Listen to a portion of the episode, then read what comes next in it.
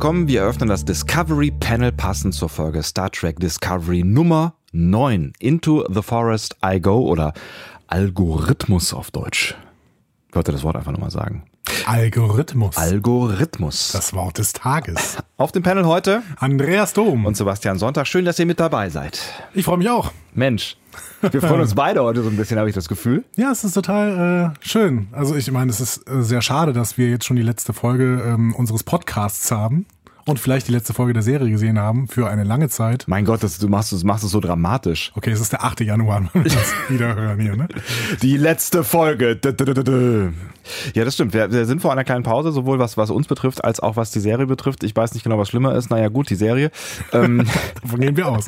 ähm, es, es, es wird am 8. Januar erst weitergehen, aber dafür haben wir ja durchaus auch so ein bisschen Futter bekommen, ohne jetzt so viel zu verraten, ähm, mit dem wir uns auseinandersetzen können in den nächsten Wochen und Monaten. Und auch in den nächsten zwei bis vier Stunden. Auch das. also es gibt einiges zu tun. Ähm, Wir haben wie immer nicht ähm, über die Serie gesprochen, also wir zwei vorher. Es war dieses Mal ein bisschen schwieriger, habe ich das Gefühl gehabt, weil wir beide in einem äh, recht äh, in einer recht interessanten Stimmung zusammengekommen sind und irgendwie das, den Bedarf hatten, sofort über bestimmte Sachen zu reden. Und es sind auch so ein paar Stichworte gefallen. Ja. Aber ähm, Sofort, sofort haben wir sie wieder sterben lassen. Da bin ich auch ein bisschen stolz drauf. Haben, genau. Sie sind Ich bin immer alle, sehr alle stolz. sind ins Leere gelaufen. So. Unsere Ja. Disziplin ist sehr, sehr stark, was das angeht. Das stimmt, bis auf ähm, gestern hier. Ne? Du wusstest ganz genau, dass ich kurz vor dem, vor dem Podcast die Folge gucken werde. Und dann schreibst du mir hier irgendwelche WhatsApp-Nachrichten und die waren gespoilert. Das war, war das, eine einzige. Es war ein Spoiler. Und wir werden euch gleich äh, noch in der Folge sagen, welcher Spoiler das denn wohl war. Ohne dass das jetzt ein Spoiler sein sollte. Genau.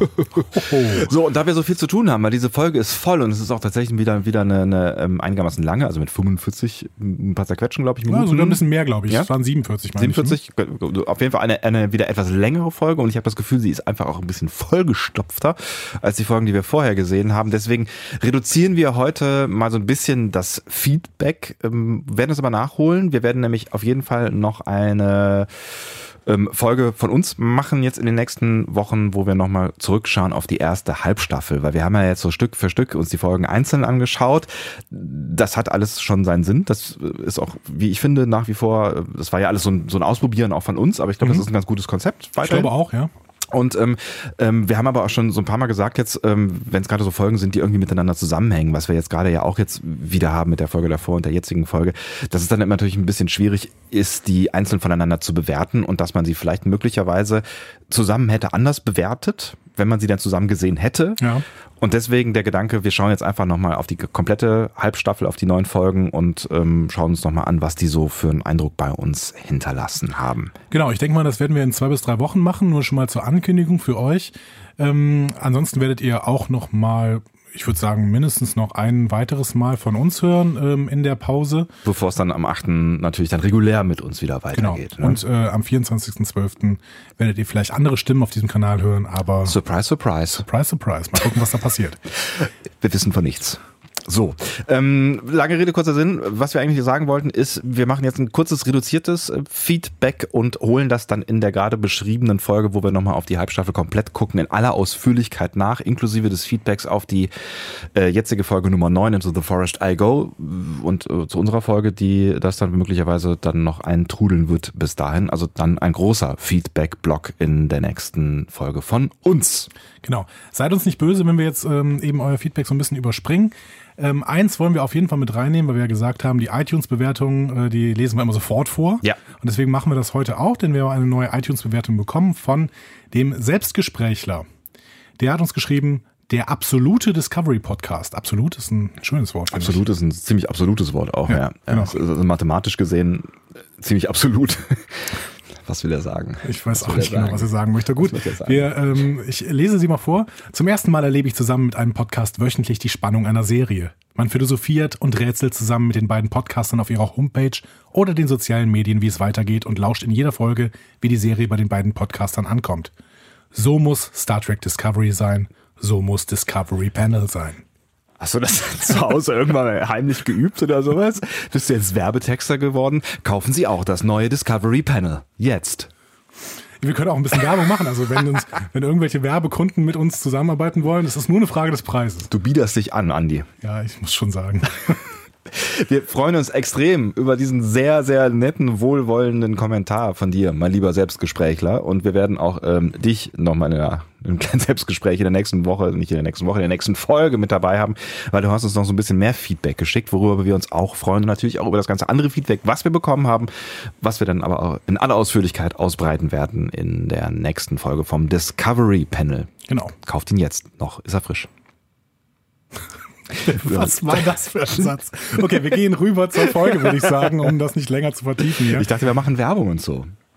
Ja, für was denn? Ich weiß nicht. Ich habe ich hab ich hab zumindest nur mal schon mal für den Selbstgesprächler Werbung gemacht. Gut. Das sollte man tun.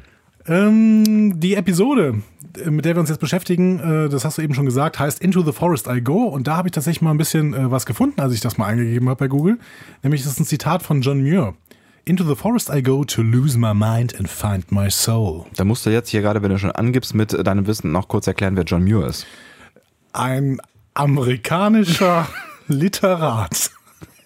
Keine Ahnung. Wer kennt ihn nicht? Ich weiß nicht, es war, glaube ich, auf zitate.de oder sowas. Ach so. Nee, wahrscheinlich nicht die de, sondern com oder org. Aber ähm, genau, da habe ich es auf jeden Fall gefunden. Davon hast du mir nichts erzählt. Vor allen Dingen Zitate.org. Was bin ich denn für ein Idiot heute eigentlich? Was meinst du mit heute? Ich weiß nicht. Das ist Ähm, eine sehr komische Folge jetzt schon. Es ist ja schon leid. eine sehr bitte, komische bitte nicht Folge. ausschalten, Menschen. John Muir entwickelte äh, sich im Laufe seines Lebens vom Naturforscher mehr und mehr zum Naturschützer, nahm dabei viele der Ideen der heutigen Öko- und Tierrechtsbewegung vorweg. Er war Mitbegründer des Sierra Clubs, der ältesten, größten Naturschutzorganisation in den Vereinigten Staaten. Sein offizielles botanisches Autorenkürzel lautet J. Muir. Was nicht so unplausibel ist für einen Menschen, der John Muir heißt. Also ein schottischer, US-amerikanischer Naturphilosoph und Autodidakt. Das wäre ich auch gerne, Autodidakt. Bist du doch, oder? Ja, so ein Stück weit. Into the forest I go to lose my mind and find my soul. Ich finde äh, irgendwie mit dieser Verbindung mit dem zweiten Teil des Zitats macht das Zitat vielleicht noch ein bisschen mehr Sinn. Ja, vor allen Dingen, weil wir jetzt auch wissen, dass es ein, ein äh, Naturwissenschaftler ist. Das finde ich auch ganz spannend. Naturforscher. Natur, ja, mein Gott, Naturforscher, Wissenschaftler. Sind, Das ist schon was eklatant anderes. erklären Sie mir jetzt den Unterschied in drei Sekunden.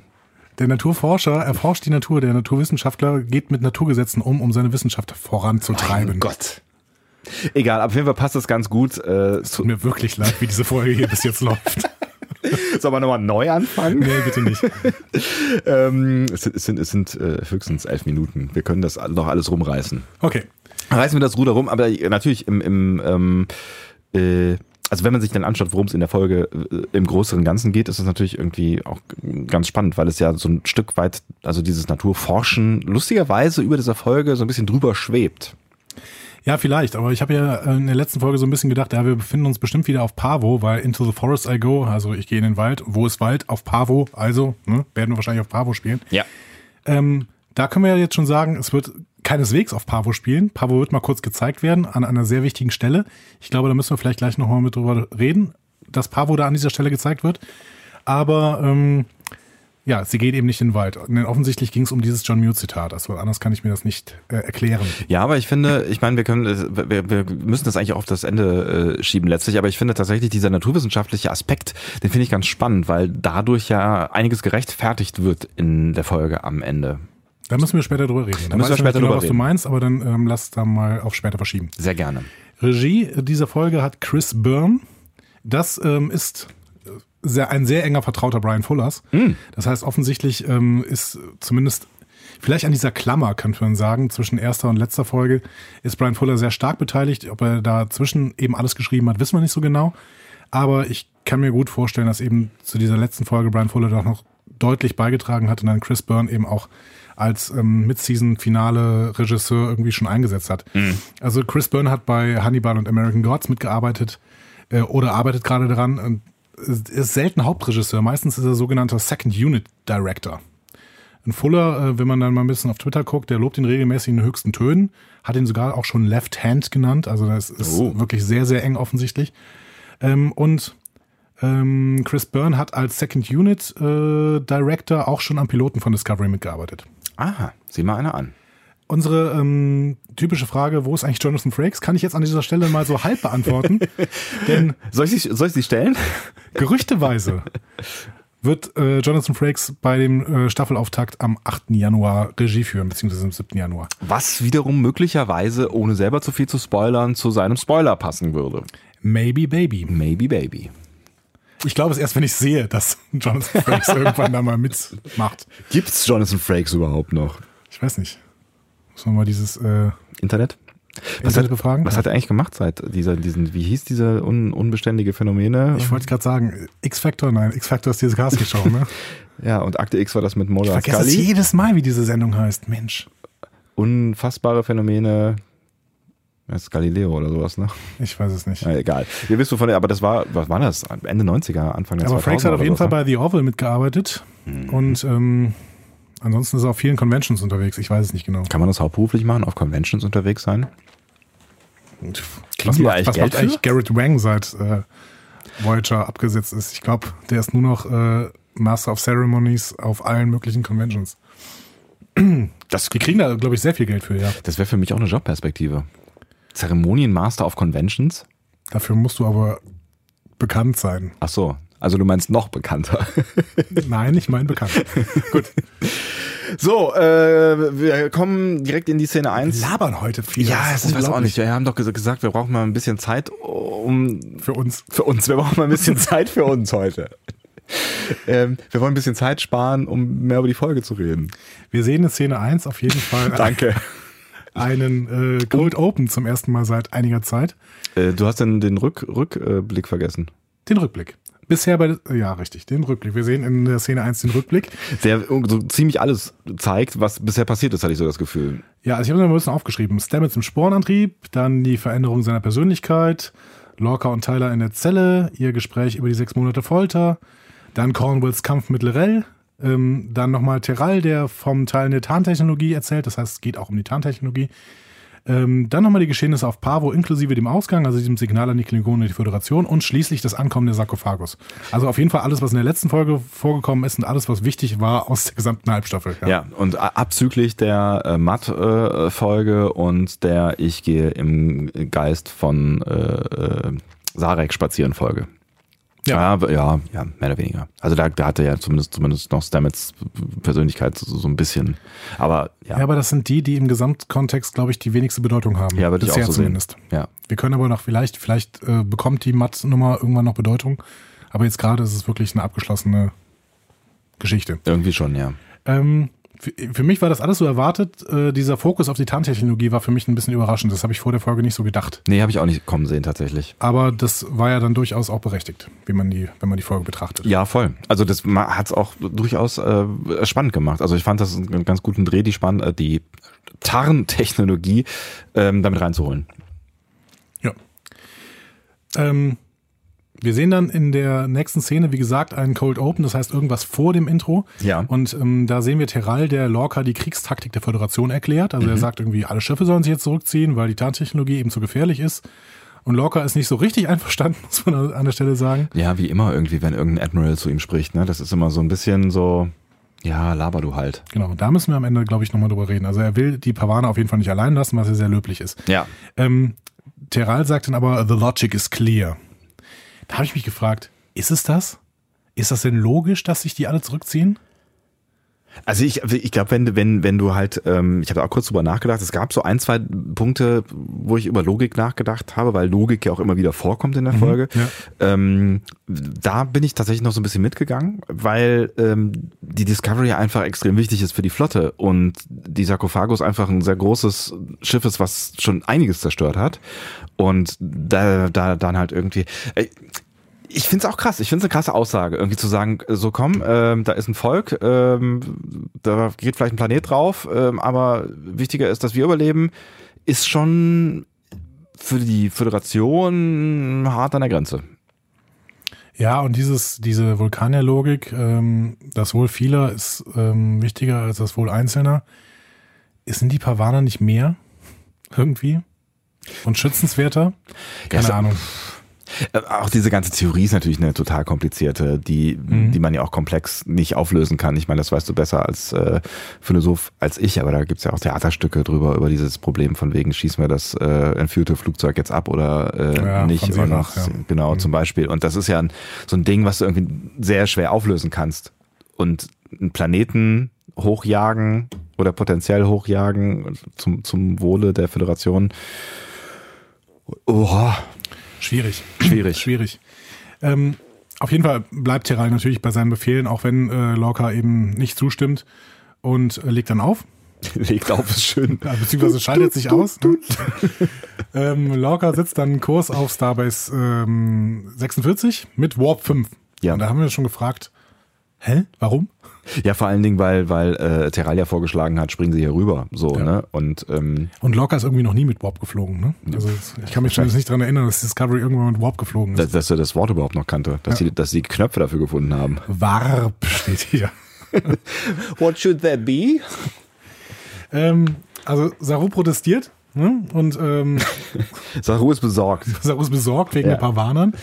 Und Lorca macht ihm klar, ja, komm, Saru, ich wollte doch gar nicht. Ne? Ich, will, ich will mir nur Zeit verschaffen. Ich, mm, ja, also Die Crew soll nämlich in den nächsten drei Stunden Ja. eine Lösung für das Aufdecken des Tarnmodus der Klingonen finden und dann springt die Discovery zurück. wo übrigens die wichtigsten aller Wissenschaftler und äh, Techniker der gesamten Föderation zeitgleich dran arbeiten. Hier habe ich, mein, hier hab ich sofort am Anfang mein größtes Problem mit dieser gesamten Folge. Die Discovery Crew soll innerhalb der nächsten drei Stunden eine Lösung für das Aufdecken der Tarnungen finden und Spoiler, sie schafft es ja sogar in einer Stunde. In einer verdammten Stunde. So, die ganze Föderation sucht seit einem Monat danach. Ja, gut. Aber das ist, das ist ja auch irgendwie typisch Star Trek. Das ne? ist Star Trek. Also wie oft hat denn Enterprise äh, hier Ja, Geordi, die, die ne? Idee Jordi hier hat, hat Probleme gelöst von äh, Schicksal von Planeten Ja. innerhalb von Minuten und wo ja hunderte andere. Also das habe ich gekauft. Das habe ich tatsächlich gekauft. Das ist Quark natürlich, aber das habe ich gekauft. Ich bin total darüber gestolpert, weil irgendwie, ja, Discovery wirkt halt insgesamt nicht so altbacken wie, ähm, wie Jordi. Aber ich fand's schön, dass da in dem Moment irgendwie so ein, so ein Teamgefühl das erste Mal so wirklich, also wir alle und alle auf der Brücke und alle haben so und wir machen jetzt Ja, zusammen. aber so Scott-mäßig, ne? Ja, So. geil, wir haben drei Stunden. Wir schaffen es in einer. Gar kein Problem. Ich meine, was man natürlich zugute halten äh, muss, ist, dass die eine Technologie haben und auch dann auch eine Strategie mit dieser Technologie entwickelt haben, die der Rest der Föderation nicht auf dem Schirm hat in der Art und Weise. Und es ist auch keine perfekte Lösung dafür, weil man muss ja immerhin auf das fremde Klingonenschiff. Genau. Also vielleicht auch die Wissenschaftler, die da irgendwo an der Erde, auf der Erde danach forschen, vielleicht, vielleicht, nicht so ja. richtig bedacht hatten. es ist eine unkonventionelle Geschichte und deswegen hatte ich da tatsächlich nicht so richtig das, das Problem mit. Also, pff, nee. Ähm, wollen wir an der Stelle schon kurz über Saru sprechen? Okay. Habe Ähm, ich gar nicht dem Schirm gehabt, bitte? weil wir in der letzten Folge ähm, ja einen, einen sehr wirren Saru erlebt haben, der äh, nicht, offensichtlich nicht unter dem Einfluss von fremden Mächten gestanden hat, sondern äh, aufgrund seiner Geschichte ähm, auf dem Planeten der Harmonie, der Harmonie erlegen ist. Und wir haben ja so ein bisschen darüber gesprochen, dass wir das beide, glaube ich, nicht so richtig geil fänden, wenn das unsanktioniert bleibt sein Verhalten, weil er nun mal die, ja, die Mission gefährdet hat, damit ja auch irgendwie letztendlich den, den Krieg, äh, den Ausgang des Krieges mit, mit gefährdet hat, seine Kollegen äh, mit gefährdet hat. Ähm, ein, also eigentlich ein Verhalten, was, was höchst unsternflottig ist. Sternflottig. Und ähm, dann lag er ja am Ende der Folge dann irgendwie da auf dem Bett und hat so ein bisschen äh, sich geschämt dafür. Und dann haben wir beide gesagt, ja, Schämen ist ja schön und gut, aber eigentlich sollte da ja irgendwas passieren. Wir können an dieser Stelle festhalten, er steht jetzt einfach wieder auf der Brücke, niemand redet darüber. Er kann sogar auf die Brücke, äh, auf der Brücke zu Lorca rüberlaufen und sagen, ja, hier, meine, meine, meine Lieblinge hier, da müsste, musst du dich doch drum kümmern, ohne dass Lorca der Kragen platzt. Also ich hätte dann an der Stelle gesagt, so, Alter, äh, jetzt halt mal die Luft an. Ja, aber tut mir leid. Das ist vielleicht eines der, der größten Probleme, die ich bisher mit der gesamten Serie habe. Es wird nichts sanktioniert. Es, alle können alles tun, außer, außer Burnham. Die kriegt lebenslänglich für eine Meuterei. Aber alle anderen können alles tun, was sie möchten. Es ist völlig egal. Es wird nichts sanktioniert und das werden wir am Ende der Folge auch nochmal sehen. Aber das ist ja auch das Lorca Partyschiff. Also auf, ne, also da, aber äh, gut, aber meinst du daran, daran liegt so ein bisschen, dass it's a Lorca Law? Keine Ahnung. Also ich bin da echt, ich habe mich Also da dafür ist Terral zu oft zugeschaltet, finde ich irgendwie, dass das alles Lorca-Lore ist. Ja, das stimmt natürlich. Also Terral ist ja quasi nur noch in, in Lorcas Bereitschaftsraum irgendwie. Den haben wir, glaube ich, die letzten vier Folgen immer in Lorcas Bereitschaftsraum als Hologramm gesehen. Und zwar erst, also seit Cornwall weg ist, sehen wir immer Terral irgendwie dazu geschaltet. Ich weiß ja gar nicht, was diese Admirals so sonst so zu tun haben und wie viel es davon gibt. Vielleicht ist er ja der Discovery Admiral und ähm, meldet Vorher sich. war das Cornwall. Ja, genau. Aber die ist ja äh, Hobbs. indisponiert. Ja. Ja, keine Ahnung. Aber da habe ich mich kurz drüber aufgeregt. Also, dass, dass, dass der da so lustig rumspringt und niemand ein Wort und dass es da jetzt auch nicht irgendwie so einen Moment gab, wo weiß ich nicht. Vielleicht kommt er ja noch, aber äh, nee, dann ist eigentlich ist zu spät. Eigentlich Ja, noch mal aber so ein Moment der Reue oder irgendwie sowas. Also den Kritikpunkt lasse ich am Ende stehen. So. Gut. Ich werde noch nicht äh, viel über den Rest sagen, aber den Kritikpunkt lasse ich am Ende definitiv stehen. Dann äh, lösen wir uns von Saru wieder, kommen wir dann vielleicht am Ende noch mal kurz drauf zurück und ähm, gehen weiter. Wo sind wir denn überhaupt gerade? Ja, wir gehen ins Intro. Genau, richtig. Da, da, war nämlich Schluss an der, an der Stelle, genau, richtig. Intro, äh, wie immer, Wie immer. ist mir auch nichts weiter aufgefallen, außer dem Nee. Regisseurnamen. Genau, Regisseurname und äh, Brian Fuller ist weiter drin und äh, man sieht jetzt auch eben ganz viele bekannte Namen, also ganz viele Leute, die Regis Regie geführt haben, sind eben in diesem Intro drin, da muss man nochmal drauf achten. Das heißt, ähm, neben dem normalen CBS ähm, Zeug sie äh, von Leuten, die sie irgendwie um Gang treffen, haben sie halt vor allen Dingen Leute irgendwie, die aus ihrer Crew sind, die alle irgendwie Erfahrung mit Regie haben und dann ab und zu auch mal eine Folge machen. Dann kommen wir zurück ähm, in die Folge. Die Crew hat, wie du gerade eben schon angedeutet hast, erstaunlicherweise innerhalb von einer Stunde eine Lösung gefunden. Ja. Yay. Nämlich, dass man mit einer Infiltrationstruppe auf das klingonische Schiff äh, muss und dann da zwei Transmitter installiert. Ähm, und die zeichnen dann die Tarnvorgänge auf. Und ähm, die Discovery, das ist dann das, was ähm, noch äh, locker noch äh, weiterentwickelt, ja, die springt dann um dieses Schiff rum und zack, fertig, enttarnt. Genau, also das Problem war ja, dass ähm, die Daten, die ähm, äh, quasi gewonnen werden können durch diese zwei ähm, Dinger, Transmitter, ähm, da- dass, dass die Daten nicht ausreichen in kurzer Zeit, äh, sondern man hätte irgendwie vier Tage lang äh, da um die äh, Oder Tage, genau. Genau, das dauert, genau, oder wie worauf komme ich denn? Vier. Es dauert Tage, ähm, genau, äh, bis, bis, bis genug Daten äh, zusammen gewesen wären und indem man da hektisch drum rumspringt, kann man diesen Vorgang offensichtlich beschleunigen. Und nicht nur das, man hat dann damit äh, auch einen Algorithmus, um alle getarnten Schiffe zu enttarnen. Wie auch immer das geht. Es geht vor allen Dingen krass schnell. Also ich frage mich wirklich, Aber Saru ist da auch ein Brain, äh, also Lorca traut ihm zu, da innerhalb von, ähm, hinterher wissen wir, es waren, glaube ich, fünf Minuten. ja, Ich dachte eher so, es dauert vielleicht auch noch mal ein Stündchen auf zwei, äh, innerhalb von kürzester Zeit diesen Algorithmus auch. Genau, das äh, sagt er im nächsten Gespräch mit äh, Stamets. Da haben wir zumindest auch noch eine Rechtfertigung für äh, Saru auf der Brücke. Stimmt. Weil nicht nur, also ansonsten hat er sich ja bis jetzt ein einziges Mal bewiesen, nämlich als äh, Lorca da von in Choose Your Pain von dem klingonischen Schiff abgehauen ist mit Tyler zusammen. Da war ja irgendwie sein Instinkt so, dass er wusste, wer von diesen fünf Jägern denn der Gejagte ist. Ja. Ähm, aber ansonsten haben wir noch nicht die richtige Rechtfertigung, warum Saru denn der, so der Super First Officer ist. Aber in dieser Folge wird uns präsentiert, auf jeden Fall kann er schnell rechnen. Er kann schnell rechnen. Ja, Er kann immerhin. schnell laufen und er kann schnell rechnen. Ja, perfekt. Kann es besser werden. Ja. Szene Ich frage mich vorbei. trotzdem immer noch, ob sie Google gefragt haben, vielleicht irgendwie, äh, okay Google, Folgendes. wie kriegen wir denn äh, die ähm, Sarkophagus enttarnt? Nächste Szene. Stamets sitzt wie ein begossener Pudel in der Krankenstation. ähm, als, ähm, also, weil, Achso, okay, ich habe genau. was, ich hab was aus der letzten, letzten äh, Szene noch vergessen. Stimmt. Denn ähm, Stamets soll dann, ich habe das doch aufgeschrieben, wo ist das denn hin?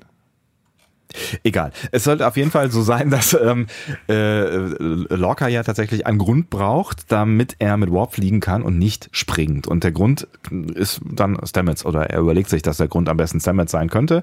Ähm, Stamets spielt auch mit an der Stelle. Ne? Genau, also äh, nicht so richtig, ne? Also er hat, er sagt dann irgendwie so, ja, komm, ähm, wir brauchen einen Grund und äh, vielleicht kannst du ja sagen, dass mit dir irgendwie nicht so richtig äh, irgendwas nicht mit deinen Anschlüssen hier in Ordnung ist. Ja, aber dann sagt Stamets auch, ja, jetzt muss ich sagen. Äh, juckt's ja so ein bisschen, sagt er, Genau. ne? Ähm, ist dann aber wenig begeistert, als Lorca dann tatsächlich das in die, in die Tat umsetzt und sagt, dann gehst du mal schön auf die Krankenstation und lässt sich mal komplett durchchecken. Also Wie mein, ist das jetzt nötig? Also jetzt wirklich ja. so, also so in, in real, so. Ja, genau. ja, und dann sagt Lorca halt, wir brauchen die Daten, um rechtfertigen zu können, dass ähm, wir tatsächlich auch mit Warp geflogen sind. Also er will das aufzeichnen, will das dokumentieren tatsächlich, was mich wundert so ein bisschen dass Lorca an der Stelle tatsächlich, äh, wenn, wenn er hier Missbefehle, Befehle missachtet, was er ja nicht zum ersten Mal tut, das tatsächlich sternflottenkonform missachten möchte. Ja, okay, vielleicht kommen wir nachher am Ende da nochmal drauf zurück, weil eventuell hat Lorca da ja wirklich einen Weg gefunden, um Teral quasi, also damit Teral ihm keine Meuterei vorwerfen kann. Hm. Ähm, aber Stamets es wird dann natürlich von Dr. Kalber durchgecheckt mhm. und ähm, das macht ihn natürlich nicht gerade glücklich. Also er sitzt dann traurig in der Krankenstation. Ähm, und, ähm, Wir erinnern uns ja auch an die Szene, dass er in der letzten Episode, letzten, letzten Episode war es, ähm, genau, ähm, noch, noch irgendwie nicht so richtig Bock hatte, über seine ähm, Side Effects äh, zu, zu reden. Ne? Ähm, genau, da hatte Tilly gesagt, dass er Culber das nicht erzählen möchte, weil Culber damit ähm, entweder seine Liebe oder seine Karriere ruinieren wird. Und das fanden wir beide schon etwas fadenscheinig als Argument. Ja, Genau, weil die eigentlich ein Vertrauensverhältnis zusammen haben sollten. Aber es stimmt ja schon irgendwie, ne, dass Kalber jetzt in einen äh, Gewissenskonflikt kommt und ähm, man sieht Kalber, finde ich, die gesamte Folge über den Gewissenskonflikt sehr stark an. Ja, er ist besorgt. Genau. Äh, zu Recht, wie ich finde. Definitiv. Völlig zu Recht, ja. Also, ähm, denn Kalber stellt eine Diagnose bei Stamets und ähm, sagt, Stamets hat eine massive Überreaktion in der weißen Gehirnmasse. Ähm, dazu. Ja, whatever that means. Ne? Ja, ich habe mal ein bisschen nachgehört. Ja. Ähm, ich habe nämlich einen äh, Artikel im Spektrum der Wissenschaften gefunden. Den verlinke ich vielleicht mal in den Shownotes. Mhm. Äh, da steht drin, die weiße Substanz des Gehirns äh, dürfte die Verstandesarbeit, die soziale Kompetenz und den Lernerfolg viel stärker mitbestimmen als früher vermutet. Oh. Also es ist so in den letzten Jahren wurde eben äh, entdeckt, dass es nicht nur die kleinen grauen Zellen sind, quasi, die da in irgendeiner Weise was machen, sondern eben auch diese. Das fabbelige Weiße. Genau, die weiße Ge äh, Substanz in der Gehirnmasse, also das, was man vorher immer nur gedacht hat, das wäre so eine äh, Elektroisolationsschicht quasi mhm. irgendwie fürs Gehirn. Und da scheint aber eben doch viel mehr zu äh, laufen als ähm, früher gedacht. Und Star Trek rechnet das jetzt eben nach oben und sagt, okay, ähm, in Zukunft, wenn man ähm, massive Überreaktionen in der weißen Gehirnmasse hat, ist das offensichtlich schlecht. So. So, also offensichtlich so schlecht, dass ähm, äh, Kalber davon ausgeht, dass es keine gute Idee ist, Stamets da weiter irgendwie in dieses Gerät zu stellen. Also generell überhaupt jemals nochmal. Genau. Auftritt Lorca. Aber Lorca fragt ihn, fragt Stamets dann, okay, ähm, was ist denn? Spüren Sie irgendwelche Konsequenzen? Und Stamets sagt nein. Und wir wissen, doch. Ja, richtig. Also ne, es ist, ist, immer noch nicht so, als würde er jetzt offen und ehrlich ähm, sowohl mit Lorca als auch mit Kyler umgehen. Genau, definitiv. Und es ist schade eigentlich, dass in dieser Szene nicht Tilly dabei war, weil sie hätte protestieren müssen. Ja, die wird, wird ihren Teil noch äh, tragen. Genau. Zu tragen haben. Also Kalber protestiert, aber äh, Lorca nimmt dann Stamets mit in den Bereitschaftsraum und spricht mit ihm. Genau, und weil Kalber wahrscheinlich weiß, also Lorca hat es nur so angedeutet, ne, weiß, was jetzt kommt, ähm, und es kommt mehr, als man sich möglicherweise und Kalber sich hat vorstellen möchten. Genau, möchte, denn Lorca möchte, dass Stamets 133 Minisprünge mit der Discovery macht, damit man eben so ein dreidimensionales Bild von der Tarnung der Sarkophagus bekommt und diesen genannten Algorithmus berechnen kann. Ja, und Stamets äh, findet das erstmal nicht so richtig äh, geil. Ähm, aber dann passiert was Spannendes, wie ich finde. Ähm, Lorca kommt mit Forschung um die Ecke. Ja, und zwar extrem. Also nicht nur, dass er gerade irgendwas erforscht hat, um vielleicht noch ein bisschen besser Krieg führen zu können, sondern nein, er sagt, okay, ich habe ein Argument für dich, du bist auch ein toller Forscher. Und äh, wir sehen hier, wir können mit dem Spurenantrieb offensichtlich einen Blick in fremde Dimensionen wagen. Und da wird es natürlich sehr spannend für all das, was wir hier jemals besprochen haben. Also ein ganz dezenter Hinweis auf die Verbindung des Sporenantriebs mit dem Spieluniversum. Ja, oder zumindest Paralleluniversen. Ich meine, das, das Wort fällt wortwörtlich. Paralleluniversen, ja. die über das Myzel-Netzwerk angesteuert werden können. Und das ist natürlich mega spannend. Ja, aber was ist das für ein Statement von Lorca? Also er will den Krieg gewinnen und dann forschen. Ich, Hast du es ihm abgenommen? Ja, es kommt ja noch so eine, so eine Stelle, wo es, wo es ähm, so, so, eine bewegte Forschungsansprache dann am Ende gibt. Und ähm, ich, ich glaube schon, also die, die, diese Sternflotzenmenschen, die haben das, glaube ich, ja schon irgendwie auch ein Stück weit in sich, das mit dem Forschen. Und das ist ein Forschungsschiff und es wird auch einen Grund haben, warum Lorca da ist, wo er ist. Also der wird ja nicht, nicht aus Kriegstreiberei diesen Job angenommen haben. So. Ähm, Also ich glaube schon, dass da ein Forscher in ihm steckt, dass da auch Neugier in ihm steckt und und äh, so, also auch so, so, so ein klassisch, klassisches Erforschen von neuen Sachen, so vielleicht auch eher ähm, Kolumbus-mäßig, weißt du? So erobern und erforschen. To boldly go where no man has gone before. Auch das sagt er ja freundlicherweise sehr nette an dieser Stelle in dieser Szene. Mhm. Fand ich sehr schön übrigens. Ja, schön. Ja. Ähm, und ich, ich kaufe kauf ihm das ein Stück weit ab, aber ich glaube, in dem Moment geht's ihm primär natürlich um die Strategie. Er will ja mit allen Mitteln diesen Krieg entscheiden und er will diesen Krieg entscheiden, mhm. habe ich das Gefühl immer mehr. Ne? Also nicht irgendwer anders, sondern er will das regeln. Ja, und er geht da ja auch ziemlich drauf ab. Später in einer Szene sieht man dann wirklich den, den absoluten Badass Lorca, da müssen wir vielleicht gleich nochmal drüber sprechen. Vermutlich. Aber unter diesen Bedingungen stimmt Stamets dann natürlich auch total zu. Also der nimmt das Lorca vollständig ab. Ne? Ja, vor allen Dingen, weil Lorca ja gut vorbereitet ist. Ne? Er zeigt ihm da irgendwie so eine Sternkarte von irgendwelchen Sachen, die er aufgezeichnet hat, von denen Stamets gar nicht gedacht hätte, dass er sie aufgezeichnet hätte. Ähm, und er tatsächlich erstaunt ist über Lorca und sowas sagt, ah, oh, mit sowas beschäftigen sie sich? Übrigens, Leute auf Twitter hatten mich schon auf die, äh, hatten sich schon auf die Exegese der Karte gefreut. Äh, diese Karte ist natürlich nicht im Sternatlas drin, deswegen muss ich da leider ähm, euch enttäuschen. Ich habe jetzt auch keine Anhaltspunkte gesehen, an denen man irgendwas festmachen könnte. Ich glaube, diese Karte soll auch irgendwie vierdimensional gemeint sein. Das heißt, äh, ich bin raus. vierdimensional kann er nicht. Nee, kann er nicht. Gut, also wir halten fest, die Szene endet damit, dass alle einverstanden sind ähm, mit diesem doch eher, ja, schon ein wenig selbstmörderischen Kommando mit den 133 Sprüngen vor allen Dingen für Stamets, aber auch für die ganze Crew ist es ja eine anstrengende Nummer, weil, äh, wie eben ja schon angedeutet, muss man ja auf die Sarkophagus rüber. Genau. Und Tyler soll jetzt diese, diesen ähm, Eingreiftrupp zusammenstellen. Übrigens, wenn die Discovery eine, einen Eingreif Trupp zusammenstellt, ist das dann eine Disco-Party? Okay, Entschuldigung. Ähm, aber, ähm, Tyler schlägt auf jeden Fall. Gott, oh Gott, oh Gott. Oh Gott, oh Gott, oh Gott. Tyler schlägt auf jeden Fall Burnham vor. Warum? Äh, das, es, gibt, es gibt so vieles, was wir in dieser Szene besprechen müssen. Ähm, erstmal, warum denn in Gottes Namen schon wieder Tyler? Ja, weißt du, ich schicke als Captain den Typen, den ich kennengelernt habe, auf dem Schiff auf das es gleich wieder geht, auf dem er gefoltert wurde, zurück auf dieses Schiff? Really? Von dem wir ja, mehrfach... Ist halt Sicherheitschef. Ja, mein Gott, aber wir haben ja auch schon in der Serie mehrfach irgendwie darüber gesprochen, dass er ja eigentlich eher ähm, unter die Kategorie äh, posttraumatische Störung äh, fällt, so und das hat sich ja, also das wurde ja sogar schon irgendwie thematisiert, also das ist ja jetzt irgendwas, was offensichtlich auch im Kopf von Menschen sein könnte, also auch von Lorca möglicherweise. Den schicke ich jetzt erstmal darüber und lass ihn dann auch noch das Außenteam zusammenstellen und er nimmt dann ausgerechnet diejenige mit drüber, die erstens die einzige Meuterin der Föderation ist und zweitens keinerlei Funktion oder Rang hat auf diesem Schiff. Und drittens äh, seine Liebe ist. Also ja, bringt, auch warum, das. auch das ist natürlich Warum bringt er seine Liebe in die Gefahr? Also das ist mir noch nicht ganz klar. Vor, ähm, man muss Lorca zugute halten, dass er eigentlich Tyler nur gesagt hat, er soll eine, die, der soll diese Boarding Party zusammenstellen. Das heißt noch nicht, dass Tyler unbedingt dabei sein muss, aber offensichtlich möchte Tyler naja, unbedingt dabei sein. Offensichtlich. Und wir können an dieser Stelle natürlich schon mal mysteriös fragen. Ist es wirklich seine Liebe?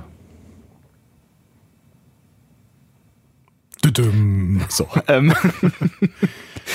äh, ja. Ich weiß noch nicht genau, was du meinst, aber ich wollte diesen mysteriösen Moment genauso auf, aufrechthalten, wie du den äh, haben wolltest. Vielen Dank. Ähm, Lorca lehnt auf jeden Fall Burnham vehement ab. Was ist da denn los? Eine gute Frage. Also er, er, wirklich mit Händen und Füßen weigert er sich ja völlig unrational, weil die rationalen Gründe, die Burnham dann aufzählt, sind ja durchaus jetzt nicht die verkehrtesten, ne? Also sagen wir so, Lorca hat schon irgendwie recht. Burnham, er sagte Burnham, ja dann erzähl doch irgendwem davon, von deinen geheimen Informationen. Das geht ja auch. Und dann ja, also sie, sie, also ja, sie, stimmt. Sie argumentiert ja, dass sie sich auskennt damit. Ne? Sie hat da schon Menschen umgebracht, dann kennt man sich aus, da war man schon mal auf der Brücke. Ne? So und äh, was natürlich auch irgendwie Bullshit ist. Die hat da, wie lange waren die da? Zehn Minuten hat die da auf der Brücke mal hin und her irgendwie gehüpft. Das, das, das macht sie ja nicht unbedingt zur Expertin. Ja, und sie könnte, wie gesagt, sie könnte ja. ihre Informationen ja einfach irgendwem erzählen. Und was sagt sie Vielleicht denn? in so einem 3D-Modell, keine Ahnung, im, im Homebuilder oder sowas nachbauen oder sowas. Hinten ne? rechts gibt's eine Blumenvase. Ich meine, was ist, was ist denn überhaupt das Problem? Also, was, was erzählt sie denn dann? Welche Informationen hat sie das denn? Das Ding, wo sie nachher dieses, dieses, äh, dieses Gerätschaft draufstellt, das ja. ist so ein Stern, der irgendwie von allen Seiten zusammenläuft. also, das ist quasi eine, eine Stelle, auf der draufsteht, hier musst du das Ding draufstellen. So. Und, und wie ist sie da hingekommen, habe ich mich auch gefragt, aber das können wir vielleicht an der Stelle dann noch erklären. Ja, ja. Stealth Burnham. Also sagen wir so, Lorca hat schon auch durchaus logische Argumente, aber äh, ja, also die, sie, sie bringt schon Argumente vor, die man jetzt irgendwie, wenn man möchte, nachvollziehen können kann. Ja, aber das Schöne ist ja, auf der Discovery macht sowieso jeder, was er will. Also kein, kein Captain wirkte jemals so autoritär wie, ähm, wie äh, Lorca. Ja. Und kein Captain hatte jemals so wenig Durchsetzungskraft. Das also außer gegen Admiräle. Gut, da macht er immer, was er will. Ja. Aber nein, Burnham, du gehst auf gar keinen Fall. Aber, aber, aber, na gut. Dann geh halt. What? Im, äh, aber die, die spannende Frage ist natürlich wirklich, warum will er denn auf gar keinen Fall? Also er will ja wirklich sehr, sehr, sehr, sehr, sehr nicht am Anfang, dass, dass Burnham darüber geht. Was, was ist denn das? Der hat irgendwas, also irgendwas ist da noch in der Verbindung zwischen äh, ihm und Burnham. Da hatten ja schon ein paar von unseren Hörern mal geschrieben, ja, vielleicht hier äh, das Star Wars Ding, ne, du bist, ja, Ich bin dein Vater. genau. Aber auch das kann ich mir weiter nicht vorstellen, aber irgendwie hat Lorca zumindest noch was mit Burnham vor, weil das ist auch mehr als, ja, ich möchte meiner Crew um mich scharen. Also warum, Also wir, wir wissen ja, dass er, dass er Menschen um sich schart, das haben wir jetzt, glaube ich, in jeder Folge gesagt, die irgendwie wichtig sind für ihn, die, von denen er glaubt, dass er, dass sie irgendwie auf dem gleichen Trip unterwegs sind. Aber das da, das fand ich schon ganz schön vehement, wie er da reagiert hat. Also da, da ist irgendwie mehr. Ja. Also entweder hat er wirklich eine, eine, eine wirkliche Aufgabe noch vor Augen. Und da, da bin ich mal sehr gespannt, was das sein könnte, weil wir ja doch auf ein sehr, eine sehr ungewisse Zukunft zusteuern, habe ich das Gefühl. oder vielleicht hat Lorca auch Informationen über die Welt, ähm, die, die wir und die anderen eben noch nicht haben. Und dementsprechend weiß er um die Wichtigkeit von äh, Burnham. Das kann natürlich sein. Wir werden es sehen im Januar. Wir werden Wahrscheinlich. wahrscheinlich, genau. Aber auf jeden Fall habe ich da, bin ich da auch so, mir auch gedacht, so, Alter, was ist da los? Okay, Burnham überzeugt ihn auf jeden Fall mit ihren äh, klugen Argumenten. Und ähm, genau, am Ende stimmt Lorca allem zu, was sie sagen. Ja, ich finde es ganz spannend, wie Saru übrigens in diesem Gespräch reagiert. Also der steht da hinter, ähm, hi- hinter Lorca und als Burnham dann widerspricht, hat, hat Saru so ein also in seinem Gesicht spielt sich so ein Flashback ab, irgendwie so, was? Sie tut's schon wieder? Mhm. Ja, ich oh aber Gott, oh Gott, oh. Gott. Ich kann, ja, also Saru kann ich da sehr gut nachvollziehen. Ich habe da auch gedacht, so, äh, eigentlich müsste doch dann der Effekt auch bei ihr, also diese Situation, die müsste ihr doch auch irgendwie unangenehm vorkommen. Oder da müsste doch irgendwie sowas wie ein, oh, ich muss mal kurz drüber nachdenken, ob das jetzt alles gut ist. So, ich meine, sie hatte ja recht, auch beim ersten Mal so, aber, Aber warum ist es ihr denn so wichtig überhaupt? Will sie, sie, hat sie so ein, so ein Ego-Ding am Laufen, dass sie unbedingt diejenige sein will, die das alles wieder auflöst, weil sie es ausgelöst hat oder was? Oder? Also das ist die, für mich die am ehesten wahrscheinliche Erklärung, finde ich, weil das kommt ja dann hinterher auch so ein bisschen durch irgendwie bei, bei, bei der Szene, wo sie dann auf der Brücke da rumturnt. Ähm, dass, dass da schon irgendwie so eine Ego-Nummer, das passt halt irgendwie nicht so richtig zu, zu ihr, aber irgendwie ist das so ein, ich, wenn ich schon für den Rest meines Lebens, das sagt sie da ja auch nochmal, in, in einen Knast äh, gehe und hier nochmal eine Chance habe, irgendwas Gutes zu tun, dann lass mich bitte irgendwas Kriegsentscheidendes tun. Also lass mich bitte Teil davon sein, möglicherweise diesen Krieg zu beenden. ja, vielleicht kommt es mir auch alles irgendwie nur seltsam vor. Also ich habe immer das Gefühl, Tyler und Burnham müssen alles machen. So. Saru ist, Saru ist bei vielem raus, weil Saru halt so viel Angst hat vor allem. Ne? Super Sache für so einen ersten Offizier. Ja, okay, aber äh, in der Logik der alten Serien war es dann öfter so, dass ähm, entweder der erste Offizier geht oder der Captain kann gehen. Ja. Hm? Der Captain geht nirgendwo hin. Der Captain geht aber nirgendwo hin, Nirgendwo. genau. Der ist immer auf der Discovery. Der geht von seinem Bereitschaftsraum auf die Brücke und zurück. Und er ist ein einziges Mal hat er die Discovery verlassen. Da ist er sofort entführt worden. Vielleicht deswegen. Wir dürfen doch auf gar keinen Fall von der Discovery runterbringen. Er muss da bleiben. Äh, Armes Schwein. Ja, keine Ahnung. Also ich, ich meine, natürlich hat das auch dramaturgische Gründe, dass, dass wir jetzt die, genau die beiden halt irgendwie sehen, weil alles andere wäre halt, ich meine, wenn, wenn Tilly und denn noch Kalber rübergegangen wären, Kalber. Kalber ist eine gute Idee. dann, dann, Stamets, komm. Schick Stamets darüber. Das wäre halt schon komisch gewesen, so, ne? Also das sind halt schon die, die im Drehbuch an erster Stelle stehenden für Action-Missionen, würde ich Ja. jetzt denken. Aber ich hätte mir vorstellen können, also ich habe so ein bisschen auch damit gerechnet, ganz kurze Sekunde lang, glaube ich, dass ähm, Lorca da selber rübergeht mit Tyler, weil es, ich habe mich so ein bisschen daran erinnert, dass die ja mal diese Übung gemacht haben zusammen, ne, in diesem Holodeck-Ding, Ja. ähm, wo sie quasi durch so ein Klingonenschiff gelaufen sind und dass sie quasi dann irgendwie diese Szene vielleicht gezeigt haben, um vorzubereiten, dass sie das in Staffel im Mid-Season-Finale zusammen tun werden. Aber ich glaube, Locker macht das nicht. Nee, scheint wirklich zu Ich sein. so Aber das warum hat er das dann geübt? Ja, für den Fall der Fälle. Aber ich glaube, Locker macht das nicht. Also Locker ist der Taktiker. Der ist nicht scharf darauf, irgendwie da sich selber die Hände schmutzig zu machen. Ich glaube, es ist anstrengend und. Ja, warum sammelt er Waffen? Also ich glaube schon, dass der, Der ist wichtig. Das, der kann das schon. Ja, der kann das schon. Der hat vielleicht sogar auch irgendwie ein Stück weit der hat Bock drauf, weiß ich nicht. Aber ich glaube, der hält sich für wichtiger. Also der hält sich ja schon für den Typen, der den Krieg beenden soll, würde, will, wird. Ja. Da müssen wir am Ende auch nochmal drüber, äh, drüber reden, warum er dann da nicht so richtig gut drauf reagiert, auf seine Belobigung. Okay. Lösen wir uns von dieser Szene. Wir Ja. sind ja eigentlich auch immer noch am Anfang. Ähm, Äh, Übrigens klingt das, glaube ich, alles Kritiker, kritischer, als wir sein wollen. So habe ich zumindest das Gefühl. könnte, ja, ich habe auch das Gefühl. Ja. Ja. klingt das kritisch? Ich glaube, es klingt sehr kritisch. Wir sind, glaube ich, gar nicht so kritisch. Nee, ich glaube auch, wir sind nicht so kritisch. Also wie gesagt, wir haben ja nicht drüber gesprochen, aber ich glaube, wir sind nicht so kritisch. Alles klar. Gut. Also in der nächsten Szene sehen wir auf jeden Fall ähm, im Maschinenraum, da ist es so eine Prepare for War Szene. Ne? Ähm, also da bereiten Tilly, Stamets und Carver die Sprünge vor und Carver möchte die Mission auf jeden Fall medizinisch begleiten, wenn er schon irgendwie kein, kein Veto einlegen kann. Und Tilly deutet das dann kurz da hingegen, dass Stamets Carver von den Nebenwirkungen erzählt hat. Ja. Hat er nicht. Hat er nicht. Ne? Sie sagt dann so, oh Gott sei Dank, du hast es irgendwem erzählt, das freut mich total und äh, peinlich, unangenehme Szene zwischen den beiden. Kalber ist äh, verwirrt und weiß nicht, worum es geht und ähm, Stamets setzt so an, es zu erklären kurz, ne? aber Kalber sagt dann sofort, ja Leute, ein Krieg, ich würde es wirklich gern wissen, Subtext, ähm, aber wir müssen jetzt äh, reinhauen und äh, später. Also Carver findet das auf jeden Fall richtig super, dass er nichts von den Nebenwirkungen weiß. Voll super findet er das. Ähm, und hat dann auf jeden Fall so ein Fernüberwachungsdings für Stamets. Ja, also nicht nur Überwachung, sondern auch irgendwie, wo- womit er Dinge tun kann. Also das ist so ein, so ein, so aus wie so ein kleines Ledergürtchen, was er sich um den Arm schnallt, also Stamets Arm, um den Arm schnallt, wo er dann auch irgendwie Medikamente verabreichen kann, was wir dann später noch sehen werden. Ja, vielleicht irgendwie mit Transportertechnologie auch, dass er da irgendwelche Substanzen reinspritzen kann oder sowas. You never know. You never know. Aber ich finde es auf jeden Fall, ähm, also ich mag die Szene sehr gerne. Es ist so eine typische, wir bereiten uns halt auf den Krieg vor. Wir sind alle sehr, sehr angespannt. Es wirkte authentisch, finde ich. Ja.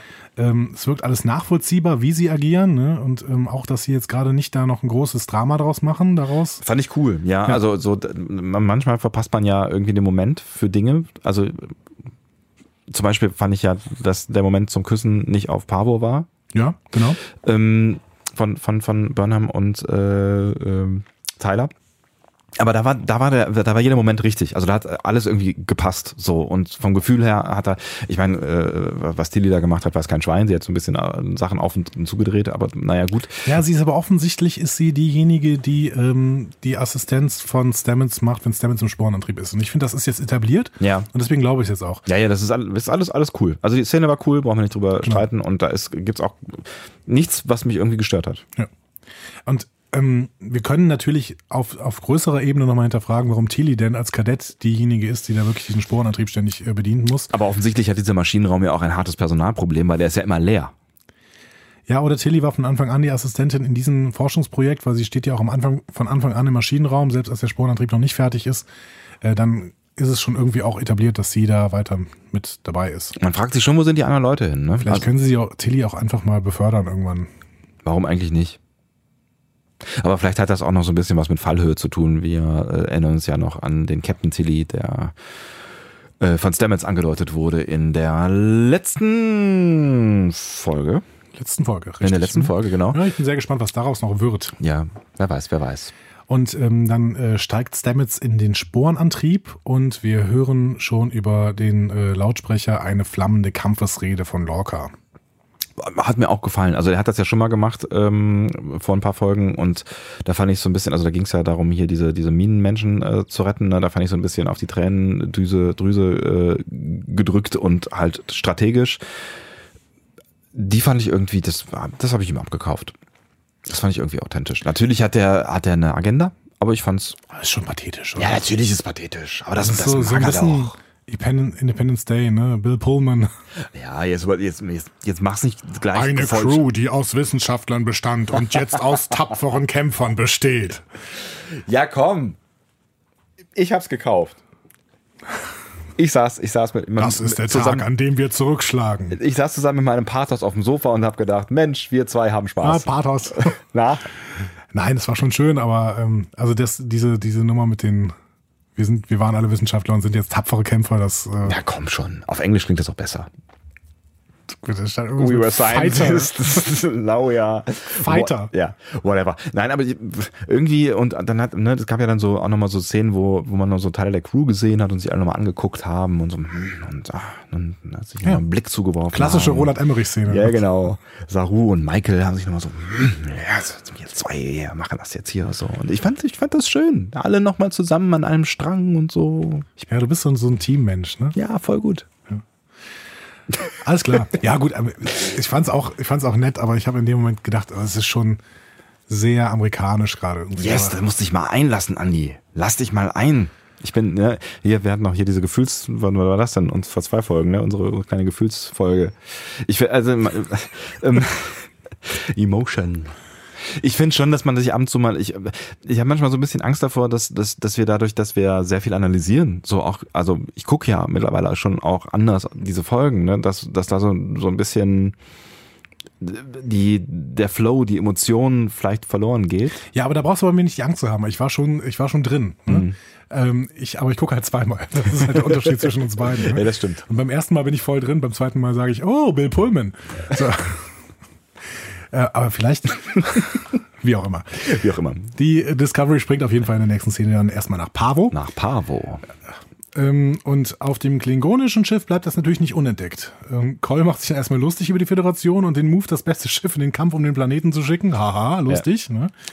Und ähm, will sofort angreifen. Erst die Discovery, dann Pavo. Also da sieht man, der Plan von ähm, Lorca war durchaus sinnvoll, weil Cole sieht, Cole will auf jeden Fall Pavo angreifen. Ja, also wir, wir wissen nicht so ganz genau warum, aber er, er, er grollt auf jeden Fall äh, rum und sagt hier so, äh, muss, die sind doof, die müssen weg. Also natürlich wegen der Technik vor allen Dingen, aber irgendwie habe ich das, äh, also er sagt ja auch irgendwie Er macht keine Gefangenen, ne? Ja. Es ist halt. Ja, weg. Zick, zick, zick. Ja. Ähm, dann enttarnt er auch die Sarkophagus. Ich fand, ähm, ist dir in der Szene irgendwas aufgefallen? Mir ist an den Klingonen so ein bisschen was aufgefallen, finde ich, aber ähm, äh, eher so am Verhalten. Also ich finde, sie werden animalischer.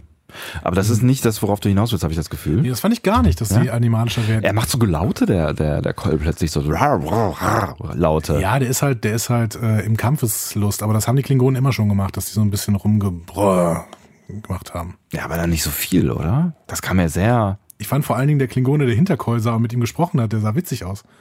Der hat so ganz komische vorstehende Augen. Das ist, äh, Das ist mir nicht weiter aufgefallen, echt? Hat der war so ein bisschen wie so ein Monster von, von Jim Henson. Das. Vielleicht haben sie sich da alte Requisiten geliehen. Nee, es war, äh, ist mir sofort aufgefallen irgendwie. Ich hab ich gedacht, hm, hm. Nee, das ist, Typ. hatte ich, hatte ich nicht so auf dem, auf dem Schirm tatsächlich. Ja. Aber wie gesagt, die Klingonen habe ich voll gekauft. Die gefallen mir total gut und ähm, Mir, In mir dieser auch. Folge haben sie nur mehr noch mal ein Stück besser gefallen. Voll gut. äh, Ähm, in der, äh, wenn, wenn Burnham nachher auf der Brücke ist. Aber da können wir dann drüber reden. Auch die Folge fand ich war so eine ganz klassische äh, Folge, Szene. Diese Szene war so eine ganz klassische, ähm, die Bösen machen mal irgendwas äh, und reden über ihre Pläne. Szene hat für mich voll funktioniert. Ja, genau. Ähm, und währenddessen gehen Tyler und Burnham auf der Discovery in den Transporterraum. Ich hatte das Gefühl ein bisschen spät.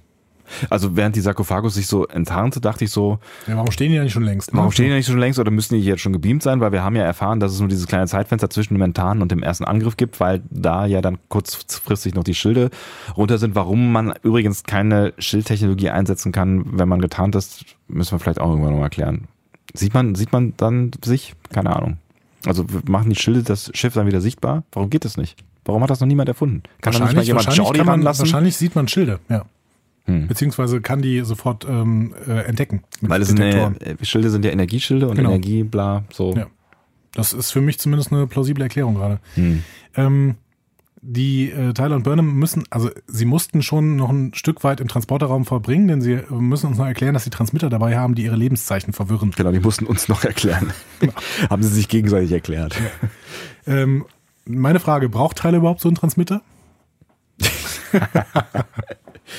Ich vermute ja. Aha. Sehr schön. Hm. Sehr schön. Sehr, sehr schön. Freut mich. Ähm, Ja, weil ich glaube, ich glaube, es freut dich aus falschen Gründen, aber gut. wir bleiben noch einen Moment mysteriös und äh, Ja, also ja. Wir, wir, ihr wisst natürlich, wir reden über die Kaplar-These, wir reden darüber, dass äh, Vogue eventuell Tyler ist und da werden wir vielleicht diese äh, Folge noch öfter mal drüber reden. Müssen. Ähm, müssen. ja, genau. zwangsläufig. Also Ja. diese Folge, da kommen wir da nicht, wirklich nicht drum rum. genau. Und dann werden sie gebeamt.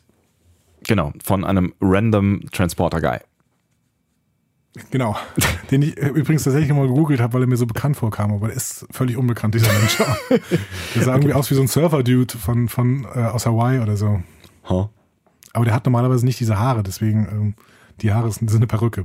Ernsthaft, diese Ja. schwarzen Locken. Ich weiß, ich weiß nicht, was das für eine Idee war. Ja, mein Gott, ist halt Es werden, glaube ich, auch mal so Wetten abgeschlossen irgendwie bei- in der Discovery Crew. random Transporter Guy. Du musst diese Perücke tragen mit den schwarzen Locken, du Arsch. ja, okay. Hätte auch blond werden können. Tja, Ja, schade. sie beamen Oscar rüber. ist weg. ähm, genau. Oh. Ähm, und auf der Brücke weiß man darüber Bescheid, dass sie rübergebeamt worden sind und ähm, fährt von nun Auf an der aus, Brücke der Discovery. Auf der Brücke der Discovery, Ja. genau. Und fährt nun äh, Ausweichmanöver, um Tyler und Burnham so ein bisschen Zeit zu verschaffen. Ähm, das soll Detmar machen. Ne? Detmar ist offensichtlich die Hauptkapitänin, Mhm. könnte man so sagen. Ne? Ja. Ähm, das, das, was, ähm, ja, wer in, den, in der alten Serie war, in TOS, wahrscheinlich äh, Zulu, ne? Ach so, äh, ich war, ich war gerade schon bei Next- Generation, da war es ja Next irgendwie, Generation Data oder, oder, War- oder da- der Kadett. da war es ja irgendwie mal jeder. Da durfte jeder mal ran. Ja, Data darf immer fliegen und ähm, Will Wheaton. Der Wesley Crusher, der, der, nachdem er ja dann gesagt hat, dass er die vier, die drei oder vier Vierecke, die man zum Fliegen dieses Schiffs braucht, drücken kann. Ich kann das auch. Na gut, Ja, Okay, dann mach das halt. genau. Es gibt da Leute, die sind, da sind dafür ausgebildet, aber dann mach du das halt. Genau, aber das funktioniert auf jeden Fall. Ne? Ja. Die fliegen so ein paar Ausweichmanöver und ähm, Leider darf sie immer noch nicht so richtig reden. Ich würde sie gerne mal reden hören. Detmar? Ja. Ja, sie hatte mal kurz geredet, glaube ich, ne? als, als Burnham zum ersten Mal in die Messe gegangen ist. Ne? Stimmt. Als sie ganz neu da war. Genau, da hat, ja, nee, sie hat nicht geredet. Da hat, Böse angeguckt. Genau, da, da war ja nur diese, diese, also Burnham sagt so, hey, hi, na? Und ähm, sie geht einfach dann, also sie gucken sich kurz an sie geht dem, mit dem Tablett weiter. Sie hat nichts gesagt. Ja, ich bin mal gespannt, wenn, die, wenn diese Serie noch länger läuft, dann werden wir wahrscheinlich Einzelepisoden zu allen möglichen Charakteren bekommen. Auch hier zu ähm, Lieutenant Daft Punk. Ja. Die Ariam. Ja. Über die will ich auch ein bisschen was erfahren irgendwann. Okay, ähm, wir sehen dann Burnham und Tyler im Klingonenschiff. Sie schleichen sich da so ein bisschen durch. Ja, und ähm, den ersten Sender können sie dann relativ schnell in so einem Lagerraum stellen. Günstigerweise, unbewacht, äh, weit ab von allem Möglichen, weil diese Sender sind ja, na, also sie haben Transmitter, ähm, die ihre, ihre Signale ähm, äh, hier äh, in, Transmitten? Trans, die, die ihre menschlichen Signale ähm, äh, verstecken können, die sind halt so groß wie ein Apple Watch und ähm, der Transmitter, der äh, irgendwelche Daten zur Discovery sendet, der ist halt äh, so groß wie vier Toaster. Aber naja, gut. Und er ist laut und er ist hell. Der ist hell und der blinkt, genau. Und Und sagt, spricht. und sagt, ich sende jetzt Daten zur Discovery. Das fand ich, Hätte, fand ich, hätte man das nicht irgendwie anders programmieren können? was heißt, Bling, bling, bling, bling. ist, ist meine, meine Lieblingsstelle, als, als Burnham dann hinterher da mitten auf der Brücke sitzt und diesen Knopf drückt und dieses Teil sagt, ich sende jetzt Daten zur Discovery übrigens. Okay, st, st, st. Aber das, auch an dieser Szene haben wir ja schon also ein Problem, denn äh, plötzlich klingelt der Tricorder Richtig. Von Burnham und ich denke so, boah, dieser Tricorder ist so gefährlich. Die, die gehen da im Stealth-Modus über das äh, Klingonenschiff und plötzlich ding, ding, ding, ding, ding, menschliche Lebenszeichen. Also, so, äh, äh, äh, was wäre, wenn gerade ein Klingone vorbeigegangen wäre? Also, Ja, Schwierig. Schwierig, genau. Kann man das nicht auch auf Vibration stellen, das Teil? Ich meine, das geht ja heute schon. ja, oder keine Ahnung, also irgendwas, vielleicht nur ein ganz kleiner Ton oder sowas. Nicht ding, ding, ding. ist auf jeden Fall schwierig. Vor allen Dingen soll es halt auch nicht reden dann, ne? Also das finde ich schon irgendwie ganz geil. Das ist dann so. Ich glaube, der Tricorder hat an dieser Stelle nicht, jetzt, jetzt nicht geredet, aber ähm, dieser Transmitter natürlich, ja. Ja. Aber nicht der Tricorder von, von Burnham. Genau. Menschliche Lebenszeichen, dann bist du ja auch jetzt ganz geschickt in der Story schon ein Stückchen weitergekommen. Genau, denn ähm, also sie überlegen dann kurz, diskutieren, hm, Sommer, ne? Nein, wir müssen zur Brücke. Aber wir gehen da jetzt hinterher, ich lasse keinen zurück. Ja, also das, die Rollenverteilung war, äh, Tyler will auf jeden Fall schnellstmöglich die Mission durchziehen. Ähm, erstaunlicherweise finde ich, aber pff, naja, beides so ein bisschen erstaunlich, weil es geht ja, es ist ja einiges auf dem Spiel an, an, an der Stelle, ne? Ähm, aber Burnham will, hat, ist in ihrem Ich muss alles wieder gut machen Modus und äh, ja, will auf jeden Fall dieses menschliche Lebenszeichen, was, was auch immer es sein mag, ähm, retten. Also ich, Ja. ich kann beide, beide Positionen ein Stück weit nachvollziehen, ehrlich gesagt. Ähm, weil es geht ja wirklich um einiges. Also ich kann schon Tyler nachvollziehen, wenn er jetzt irgendwie im Sinne der Mission Ja. sagt, so äh, das Wichtigste, was wir jetzt machen müssen, ist diese blöden Dinger aufstellen. Alles andere ist halt erstmal wurscht und dann kann man ja mal gucken, wie es weitergeht. Schon. Aber anders, sie machen es halt andersrum. Sie machen es halt andersrum. Ja. Äh, Burnham setzt sich durch und sie kommen dann in diesen Raum, an dem äh, Larell in der letzten Episode Cornwall abgeladen hat. Und man sieht jetzt mal die Tür von außen und äh, an dieser Tür sind klingonische Schriftzeichen äh, und da steht Lompa. Und das heißt übersetzt Corpse Room. Was macht denn Lirel im Corpse Room? Und was Auf- ist ein Corpse Room? Le Leichenschauhaus? Ja, der Leichenraum. Also offensichtlich schmeißen die da ihre Leichen rein. Und offensichtlich sehen wir also in der letzten, in der letzten, das sagt uns was über die letzte Folge, nämlich da sehen wir in der letzten Folge, dass Lorel Cornwall in den Leichenraum schmeißt. Das heißt, Lorel geht offensichtlich davon aus, dass Cornwall tot ist. Na. Zu Oder- viel? Hm, Ich, keine Ahnung. Also ich bin mir ja immer noch nicht sicher, was sie, also sie, Lirel wollte Cornwall ja, glaube ich, benutzen, um auf die Discovery zu kommen. Ich glaube, also wir wissen nicht ganz genau, was Lirel, also wir wissen wirklich nicht, was Lirel eigentlich vorhat. So, das kann man an der Stelle mal festhalten. So. Aber ich hatte schon das Gefühl, dass Lirel auf die Discovery will. Ähm, und dass sie Cornwall dazu benutzen will und dass sie glaube ich auch wusste, dass Cornwell das überleben wird, was sie da auch immer mit ihr getan hat an diesem Stromkasten. Ja, aber wie landet Lorel denn dann in dem Leichenraum? Ja, die Frage, ja, das ist eine gute Frage, weil der ja erstens abgeschlossen ist offensichtlich ähm, und zweitens ja hinterher äh, irgendwer sagt, Call? Cole sagt das, dass ähm, ja, ja, ja, ja. äh, Cole sagt es, dass äh, dass das ähm, äh, Dings ja, äh, ja äh, Cornwell äh, offensichtlich geflohen äh, sei. Ja. Aber die, ja, der, der sagt ja irgendwie, ähm, schaut, schaut mal nach, äh, Lerell geflohen sei. Lerell, Entschuldigung, ja. Lerell geflohen sei. Ja. Okay. Ähm, Entschuldigung. Aber da, da, da fragt man sich halt, haben die die jetzt im Leichenhaus, Schauhaus eingesperrt? Ähm, Vielleicht damit sie ihre Freunde sieht. So als Qual. aber da ist sie ja selber reingestolpert in der letzten Folge. Ja, und dann wird sie da reingesperrt. Ja, liebe Writer von Star Trek Discovery, bitte Show, don't tell. Zeigt uns doch, wie äh, Lorel da reingekommen ist. Das wäre ganz schön beim nächsten Mal, wenn ihr sowas macht. Also ich hatte jetzt tatsächlich irgendwie vermutet, dass, dass, dass sie da irgendwie noch drin rumhängt, weil sie ja, weil sie vielleicht wieder entflohen ist und irgendwas mit Cornwell starten wollte. Aber sie, es also die ganze Zeit aus klingonischen Gefängnissen immer wieder zu entfliehen. naja, es ist ja auch so ein Stück weit ihr Schiff gewesen. Also auf dem sie zu Hause war. Komische Erklärung. Ich Haken wir weiß, es ab. ich weiß, also vor allen Dingen sitzt sie, sitzt sie da ja auch so seltsam rum, ne, dass das wiederum dafür sprechen würde, dass sie Ja, ähm, verletzt irgendwie, ne? Ja, sie, also ihr geht's nicht gut und sie, sie hängt da so rum. Also das würde dafür sprechen, dass sie da eingesperrt wurde. Aber warum, warum denn nicht in, in den Knast? Also Ich verstehe es nicht ganz. Ja, vielleicht wirklich, damit sie ihre Crew äh, sieht und darunter leidet, dass sie jetzt die ganze Zeit ihre abgeschlachtete Crew vor den Augen hat. Aber diese ganze Nummer der, aus der letzten, letzten Folge ist ja, Noch ein bisschen unverständlich Mhm. weiterhin. ja, also das, da hat diese Folge jetzt auch nicht so richtig geholfen, was das eigentlich alles sollte. Da Nein, ehrlich gesagt leidet darunter diese Folge so ein bisschen, ne? Ja. weil wir einfach nicht genau wissen, was in der letzten Folge überhaupt mit Lorel passiert ist. Ja, Ne? Mal und- hin und her und dann ins Haus aufgenommen und dann doch wieder nicht und Genau, was, was Cole jetzt eigentlich von Lirel denkt und äh, lässt sie ja abführen als Verräterin. ja, aber ist das jetzt alles for real und wollte sie sich jetzt wirklich anschließen oder nicht und welche Pläne hat sie wirklich und pff, ja, Gut. Aber diese Folge macht trotzdem viel richtig eben. Äh, Im Gegensatz zur letzten Folge, da würde ich dir schon auch zustimmen. Ne?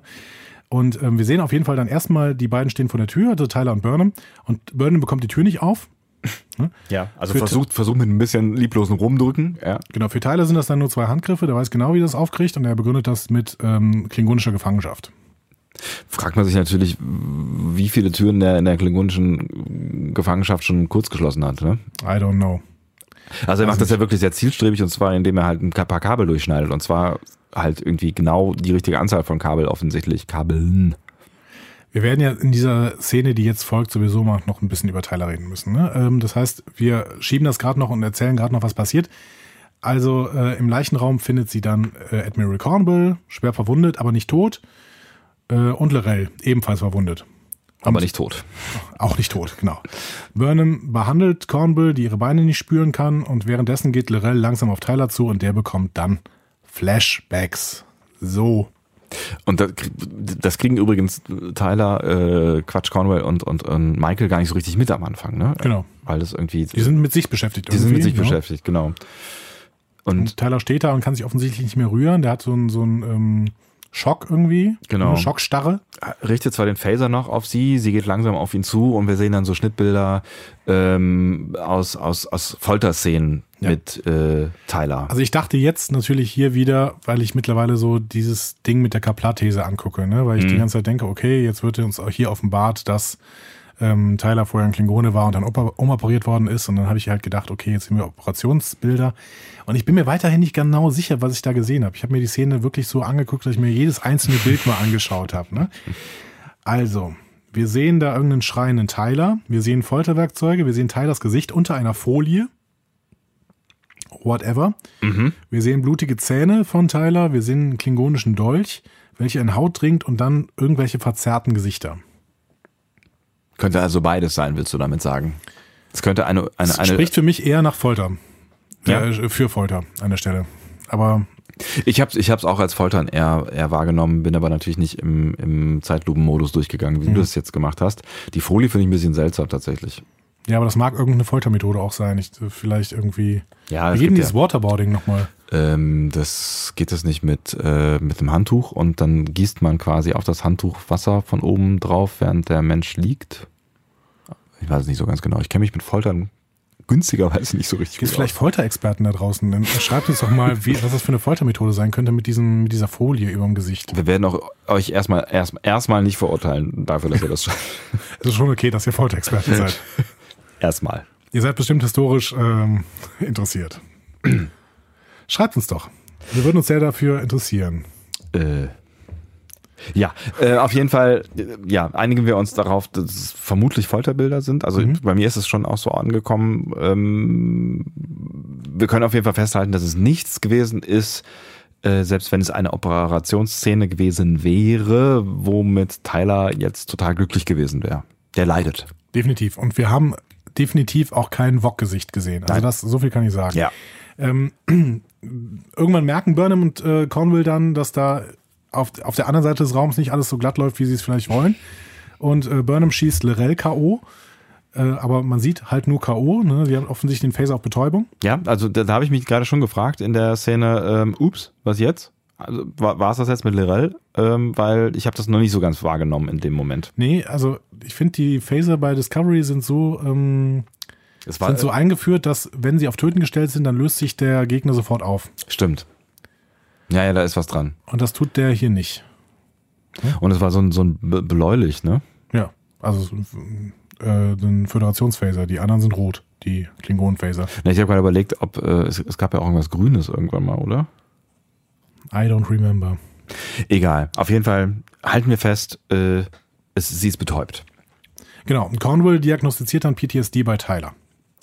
Weil sie damit zu tun hatte in der Vergangenheit schon. Ja, sie ist ja äh, Psychiaterin. Ja. Das wurde ja eingeführt. Genau, sie ist Psychiaterin und ich hatte kurz äh, drüber nachgedacht, ob äh, das auch eine Anspielung an Lorca gewesen ist. Ja, aber eine sehr schwache Anspielung dann, ne? Also beide haben PTSD, so. Hm. Ja. Ja, so nach dem Motto, ich habe das jetzt letztens auch nochmal erlebt, so, so, also hätte man das auch, also habe ich kurz Ja, aber sie ist Psychiaterin. Ja, ja, klar, sie hat's Zu erlebt. Kriegszeiten. Also. Ja. Ähm, er kann ihr auf jeden Fall, ähm, also Tyler kann Burnham dann nicht mehr helfen und Burnham muss allein weiter. Genau, also Tyler ist wirklich vollständig raus. Es gibt immer mal wieder so Flashback-Szenen dann auch, ne? Und ähm, er, er kriegt also gar nicht mit, was in der realen Welt passiert. Ähm, und und, und äh, Conwell sagt dann auch, glaube ich, das ist Szene ist später, aber ich finde es ganz spannend, ähm, weil das ja offensichtlich in echt auch so sein äh, kann, ne? dass dann derjenige quasi überhaupt keinen Kontakt mehr in dem Moment zur Realität hat und Conwell sagt dann hier, du bist hier in dem Raum und atme und äh, Mhm. komm zurück in die Realität und so. Und das fand ich schon, von, schon eine krasse Szene. Ja, äh, auf jeden Fall super funktioniert, finde ich. Aber äh, die Frage ist, ob das richtig ist. Weiß ich nicht. Also ob PTSD sich genauso äußern kann. Keine Ahnung. Das hast du nicht recherchiert, das wundert mich. Das habe ich nicht. Nee. Das sind Psychiater da draußen. Vielleicht kennt ihr euch ja mit Psychologie und Foltermethoden aus. Wer weiß. Schreibt uns. Vielleicht der, der, der Jigsaw-Killer da draußen, der kennt sich, glaube ich, mit beidem aus. Ähm, Cole versucht in der nächsten Szene auf jeden Fall die Schlacht zu verfolgen. B- Bist du gerade weg? Was? Nee, Hast nee. du PTSD oder so? Ich bin bei dir. Ich dachte, du sagst noch mehr als diesen Satz. Also er versucht die. Ja, das tut er. Danke. Aber der versteht so richtig die, diese Moves der Discovery nicht. Ne? Also der guckt so, so äh, auch mal an dem Fenster hoch und sowas. Hä, wo ist er denn jetzt? So. Das ist, ist ein bisschen geil, weil ich finde, da kam er so ein bisschen dümmlich bei weg. Also er kam auch schon bei der bei der ersten äh, Szene, da wo er irgendwie sagt, die Discovery kommt zurück, sind die doof. Also kommt er halt auch nicht so richtig helle bei, bei rum. Ne? Nee, der ist aber wirklich im Kriegsmodus, ne? Ja, also voll. der will einfach nur noch zerstören, zerstören, zerstören. Ja. Und dann ärgert er sich halt auch, dass die Discovery so schnell rum, rumfliegt und von den Torpedos nicht getroffen wird. Und dann sagt er, ja, präzisiert doch, ne? So, Ja. hört mal auf damit. Und das ist also die Technik, um die es geht. Irgendwie äh, denkt er sich dann, weil er vorher. Äh, ist Nee, noch an- nicht. Das Nee, ist nicht an der. Stelle? Nee, Nein, nein, nein, nein. nein. Ähm, Ach stimmt, ähm, nee, da sind wir ja noch nicht. Entschuldigung, mein Fehler. Genau. Ne, an dieser Szene sehen wir dann erstmal nur noch Burnham, die es irgendwie, da hast du eben schon mal drauf angesprochen, Ja. irgendwie auf die, auf die Brücke schafft, die offensichtlich mehrere Ebenen hat und Burnham ist auf der untersten. Ja. Ne? Und da schleicht sie sich rein und stellt dann ihr viel zu lautes und viel zu helles Sender-Ding da irgendwie. Aber vollständig unbemerkt und alles ganz easy. Ja, also ich habe mir auch dazu irgendwie notiert, viel zu einfach. Aber gut, Ja. eine vereinfachte Dramaturgie der Serie. Genau, also das würde ich jetzt auch, da würde ich auch mal mit einem, einem wohlwollenden, irgendwas Wohlwollenden drüber hinwegsehen wollen. Ja, die Szene hat allgemein bei mir ziemlich gut funktioniert. weil Burnham äh, sitzt dann da unten irgendwie und äh, wird nicht entdeckt, weil die Klingonen auch sehr damit beschäftigt sind, gerade eigentlich im Krieg zu sein so und äh, die Discovery zu jagen. Ja. Und das sollte ja auch eigentlich der Effekt so ein bisschen sein, ne, dass die Discovery die Klingonen ablenkt. Ja, ja, genau. Dafür, was auf ihrem Schiff passiert. Und ähm, dann, dann, äh, das habe ich am Anfang gar nicht so, so richtig geschnallt. Äh, sitzt sie dann da und hört zu, ne? Und hat, hält sich auch den, den Universalübersetzer schon ans Ohr, ne? Das habe ich irgendwie nicht, das kommt ja dann später nochmal. Ich glaube an der Stelle noch nicht. Aber, aber sie, weil sie versteht es ja eigentlich nicht. Und ich habe mich dann gefragt, warum verstehen und warum hören wir das so komisch wie, wie eine Fußballübertragung im Radio? Das klingt ja, aber auch an komisch. der Stelle ne? noch nicht. Nee, ist das nicht so? Äh, nee, erst Ja. auf der Szene danach. Alles klar. Weil, ähm, wir sehen erstmal noch mal kurz äh, auf der Discovery, man, dass man die Signale erhält, ne, dass Stimmt, ja. Mhm. diese beiden Transmitter äh, aktiv sind. Und die Discovery beginnt dann äh, zu springen. Ja. Also in der Hoffnung erstmal, dass sich das klingonische Schiff bald tarnt, weil ähm, Locke hat die Theorie, wenn wir jetzt hin und her springen, dann wird irgendwann Cole sagen, ich lasse mich hier nicht veräppeln und wird sich äh, tarnen. Genau. Und äh, nach den Sprüngen sollen dann auch immer Torpedos verschossen werden, ne, damit äh, eben Cole das nochmal ein bisschen beschleunigt. So. Finde ich erstmal einen guten Plan. Finde ich eigentlich auch eine ganz coole äh, Taktik. Ja. Ja. Ne? Und es, man sieht ja auch dann, es funktioniert. Ne? Genau. Und dann kommt der Part, auf den ich eben schon gespoilert Genau. habe. Ja. Also Cole ist erstmal beeindruckt von dieser, von dieser Sprungtechnologie und sagt, ah, das ist also die berühmte Waffe äh, der Föderation. Und dann hört man plötzlich die Unterhaltung auf Englisch, beziehungsweise Föderationsstandard, wie auch immer. Ja. Äh, ne? ähm, denn Burnham hat ihren Universalübersetzer, den du eben schon mal angesprochen hast, angeschaltet. Ich finde das eine sehr tolle Einführung des Übersetzers, muss ich sagen. Ja, finde ich auch super. Also mittendrin hört man plötzlich nicht mehr Klingonisch, sondern dann eben Englisch. Ja. Und das ist, äh, ja, finde ich cool. Richtig Fand ich auch richtig cool. Ist mir, ist mir, ist mir so im zweiten Moment auch erst aufgefallen, lustigerweise. Das war so ein, so ein, ähm, wir sitzen da und, und dann plötzlich, hä, Moment, wo kommt das her? So, und das fand ich, ja, fand ich sehr cool. Fand, fand, war ein guter Moment. Ja. Ähm, genau, wir sehen dann auch ein paar äh, Explosionen, die auf der Sarkophagus stattfinden und für Cole ist das dann endgültig die, äh, der Moment, wo äh, er sagt, okay, tarnen Leute. Ja. So. Und damit hat die Discovery natürlich genau das, was sie wollte, denn im nächsten, äh, in der nächsten Szene wir dann, sehen wir dann, okay, jetzt werden Sprünge rund um die getarnte Sarkophagus initiiert. Ähm, Stamets sagt Kalber noch mal kurz, dass er ihn liebt. Also so ein bisschen abschiedsmäßig schon, muss man sagen, ne, Ja. an der Stelle. Ähm, und danach verzieht er dann vor Schmerzen das Gesicht äh, mit, und mit Sorge beobachtet Kalber dann die gesundheitliche Verschlechterung von Stamets während der ersten 40 Sprünge, die sehen wir ungefähr da. Ne? Ja, genau. Also erstmal optisch super stark, muss man einfach auch nochmal betonen hier an der Stelle. Ne? Das, die, es ist so schön, Star Trek in dieser optischen Pracht Ja, zu sehen. Ne? Also diese mega. Sprünge, die da waren und das war irgendwie alles nachvollziehbar und gut, äh, gut ähm, choreografiert irgendwie. Also ich wusste die ganze Zeit, was da gerade zwischen diesen beiden Schiffen passiert und äh, es sah so geil aus. Es sah mega geil aus und ich finde auch diese ganze, also äh, ab dem Zeitpunkt, die nun folgenden Szenen haben für mich un- unfassbar gut funktioniert. Weil sie für mich mega spannend war. Und das war eine Viertelstunde, ne? Ja. Und die verging wie im Flug. Ja. Also das war der Moment, ich habe äh, entspannt auf dem Sofa äh, so halb gelegen. Das war der Moment, wo ich mich tatsächlich aufgesetzt habe und äh, so, so auf der Sofakante das Geschehene weiter verfolgt habe, weil es wirklich, finde ich, richtig, richtig spannend war. Also auch durch diese Komponente äh, Zeit, äh, Sprünge müssen noch durchgeführt werden, Stamets Gesundheitszustand, die äh, Sarkophagus, die ja möglicherweise dann äh, verschwinden möchte, was wir ja gleich noch erleben werden. Also diese ganze Gesamtkomponierung, Komposition sagt man da, glaube ich, auch. Ähm, fand, fand ich super gelungen und fand ich mega, mega Ja. spannend. Ja, ich auch. Also hat, hat mir total gut gefallen alles. Und ähm, ich habe auch irgendwie so dieses Abschied, diesen Abschiedsmoment zwischen Stamets und Carver irgendwie empfunden. Also dieses Ich liebe dich, da habe ich irgendwie gedacht, okay, jetzt geht gleich irgendwas richtig schief und ähm, Stamets und Carver sehen sich erstmal nicht mehr so wieder. Hm. Aber Ja, war- das habe ich, das hab ich dir dann noch, nicht, ne? nee, das habe ich dann noch irgendwie noch nicht. Also ich wusste, dass, dass das möglicherweise schwierig werden würde, aber da noch nicht. Aber bei der äh, quasi bei der zweiten Verabschiedung. Also es kommt ja dann am Ende Ja, kommt diese ja, weiß, Szene meinst, ne? im Prinzip ja nochmal. Ähm, da müssen wir sowieso nochmal drüber sprechen, aber da bin ich eigentlich eher skeptisch geworden. Ja. Ähm, wir gehen dann noch mal, wir gehen dann wieder auf die Sarkophagus und jetzt Mhm. kommen relativ schnelle Schnitte hin und her. Trotzdem, die machen wir jetzt mal auch mal mit. Ja.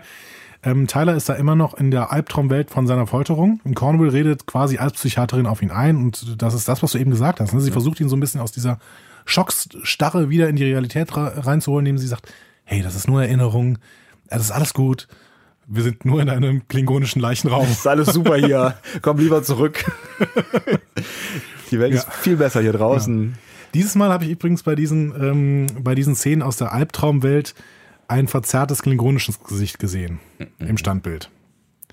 Aber ich habe mich selber dabei ertappt, also es war nur beim zweiten Sehen, ne, nicht beim ersten, da, wie gesagt, da gucke ich äh, ungestört durch. Ja. Ich habe auch so ein bisschen das Gefühl, dass ich zwanghaft selber nach Anzeichen der Kaplarthese suche. Ne? Und es, es lustigerweise nach, dem- nach dem, äh, es, es, es gibt ja durchaus auch noch andere Thesen, die ähm, man verfolgen kann. Ne? Ja. Ähm, ich weiß gar nicht genau. Haben wir in der letzten Folge schon drüber gesprochen?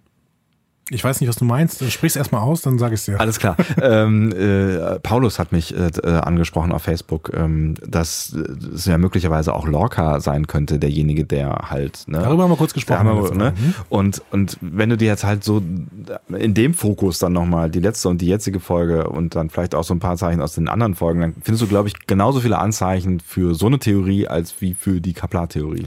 Ja, aber Javid Iqbal. Ja, ich weiß. Ich weiß, ich weiß, ich weiß, ich weiß. Wir müssen da gleich noch, wir werden da zwangsläufig, kommen wir da gleich. Ne? Ja, an einer Szene definitiv noch, ja. Ja. Ähm, genau. Dann gehen wir wieder zurück auf dieses Discovery. Stamets leidet so sehr unter den Mikrosprüngen der Discovery, dass Kalber, äh, dass er für Kalber überhaupt nicht mehr ansprechbar ist. Und er redet dann irgendwas von einer Lichtung im Wald. Ja, ich weiß auch nicht, was da los ist. Und ähm, das ist, wie sie gehen oder äh, that's. Nee, was hat er gesagt? ich weiß es auch nicht mehr so ganz genau. That's how they go. that's how they go. Keine Ahnung, was. Also, ich habe mir nicht mehr gemerkt, was es auf Deutsch sagt, aber es war irgendwie so. Also, es war so ein bisschen LSD-Gestammel, so ein bisschen, ne? Ja, also Wald und Lichtung und ja. man weiß es nicht so ganz genau, was. Ich war, bin mir auch nicht so ganz sicher, ob. Vielleicht, also ich habe kurz überlegt, halt, ob es irgendwie was äh, mit dem Planeten zu tun hat, mit Pavo zu tun hat. Ja, Aber- vielleicht. Vielleicht, denn da müssen wir nachher vielleicht, oh, wir, wir verschieben immer alles auf nachher, auch da müssen wir nachher drüber reden. Kalber will dann unbedingt abbrechen, weil er, er leidet wirklich mit seinem Freund hier. Ne? Und ähm, Verständlicherweise. Also, Ja. ist, ne? also Stamets geht offensichtlich dreckig. genau, und Lorca befiehlt ihm aber, bleib hart, wir machen weiter, halten Sie ihn am Leben, sagt Lorca auch irgendwann. Ja, wortwörtlich so, ne? Genau. Das ist auch eine. pff, Ja gut, ich meine, äh, eine Beziehungen, ähm, don't screw the crew am Ende, ne? Beziehungen in so einem Schiff, das im Krieg ist, ist natürlich auch schwierig. Ja, und aber ich hatte auch, oh, die Szene hat so gut bei mir funktioniert. Also es ist, es war für mich so bitter, Stamets zu sehen. Ähm, ich habe mitgelitten, ich habe mit Stamets mitgelitten, ich habe mit Culber mitgelitten. Irgendwie habe ich sogar mit Lorca mitgelitten, weil irgendwie dieser Point of No Return, der war halt auch überschritten. Also der, der musste jetzt halt auch weitermachen. Ja, was Also willst du sonst- machen? Genau, Also ja, hätte ja. das alles nichts gebracht Ja. und die anderen wären verloren gewesen. Ja, das ist halt auch der große, äh, der große Punkt. Ne? Also er hat jetzt Michael und, und Tyler auf dem Schiff und gerade mit Michael auf dem Schiff, wir haben ja offensichtlich da äh, schon einen, einen Punkt mit großer Zuneigung aus Richtung Lorca. Also äh, aus verschiedensten, und der will diesen scheiß Krieg gewinnen. So. ja, also, und Stamets hat zugestimmt und Ja. sie haben jetzt auch angefangen und äh, Stamets mag sowieso schon Schädigungen haben und was auch immer. Also das war einfach, er hat also jetzt abzubrechen, das wäre völliger Schwachsinn gewesen. Irgendwo. auch, auch tatsächlich, ähm, wenn, wenn, wenn das heißen würde, dass Stamets da möglicherweise nicht mehr so rauskommt, wie er reingegangen ist. Ja, das nimmt er auf jeden Fall klar in man Kauf. darf, man darf dann halt keine Leben miteinander aufrechnen, aber irgendwann wäre das dann halt doch zwei gegen eins gewesen. Ne? Ja. Weil die beiden, wenn Oder- Stamets, wenn die jetzt aufgehört hätten, wären äh, Burnham und Tyler tot. Ja. Oder halt noch, noch mehr leben, weil äh, so auf jeden Fall klar gewesen wäre, dass sie die Tarntechnologie nicht knacken werden. Genau. Ja. Also ah, ganz verzweifelte Lage und auch finde ich ganz schwierig anzusehen, ne? Ja. aber, aber bewusst schwierig anzusehen. Ne? Ja, fand ich, fand ich auch sehr, sehr stark, ähm, sehr, sehr starke Momente. Ja. Und dann ähm, sehen wir danach eine Szene, in der sehr, sehr viel passiert und äh, die ich auch, und, und das hier schon mal vorwegzunehmen, richtig stark fand. Und da müssen wir jetzt vielleicht mal ein bisschen ausholen. Also, auf der ähm, Sarkophagus bemerkt man dann Sabotage. Ja. So. Und ähm, Colt schiebt das auf Lirel. Ne? Das hattest du eben schon mal angedeutet. Ne? Ähm, da kommen Es- wir hier an der Stelle nochmal drauf zurück. Genau, er sagt ja irgendwie, äh, möglicherweise ist Lirel ausgebrochen, also er verdächtigt sie sofort Genau. irgendwie. Und er sagt, findet sie und schneidet ihr die Beine ab. Ja, mein Gott. So. Dann kann sie halt nicht mehr weglaufen. Ne? Pragmatische Lösung. Und dann weiß Burnham halt, dass sie einschreiten muss, weil Tyler und Cornwall natürlich auch in un unmittelbarer Gefahr äh, sind.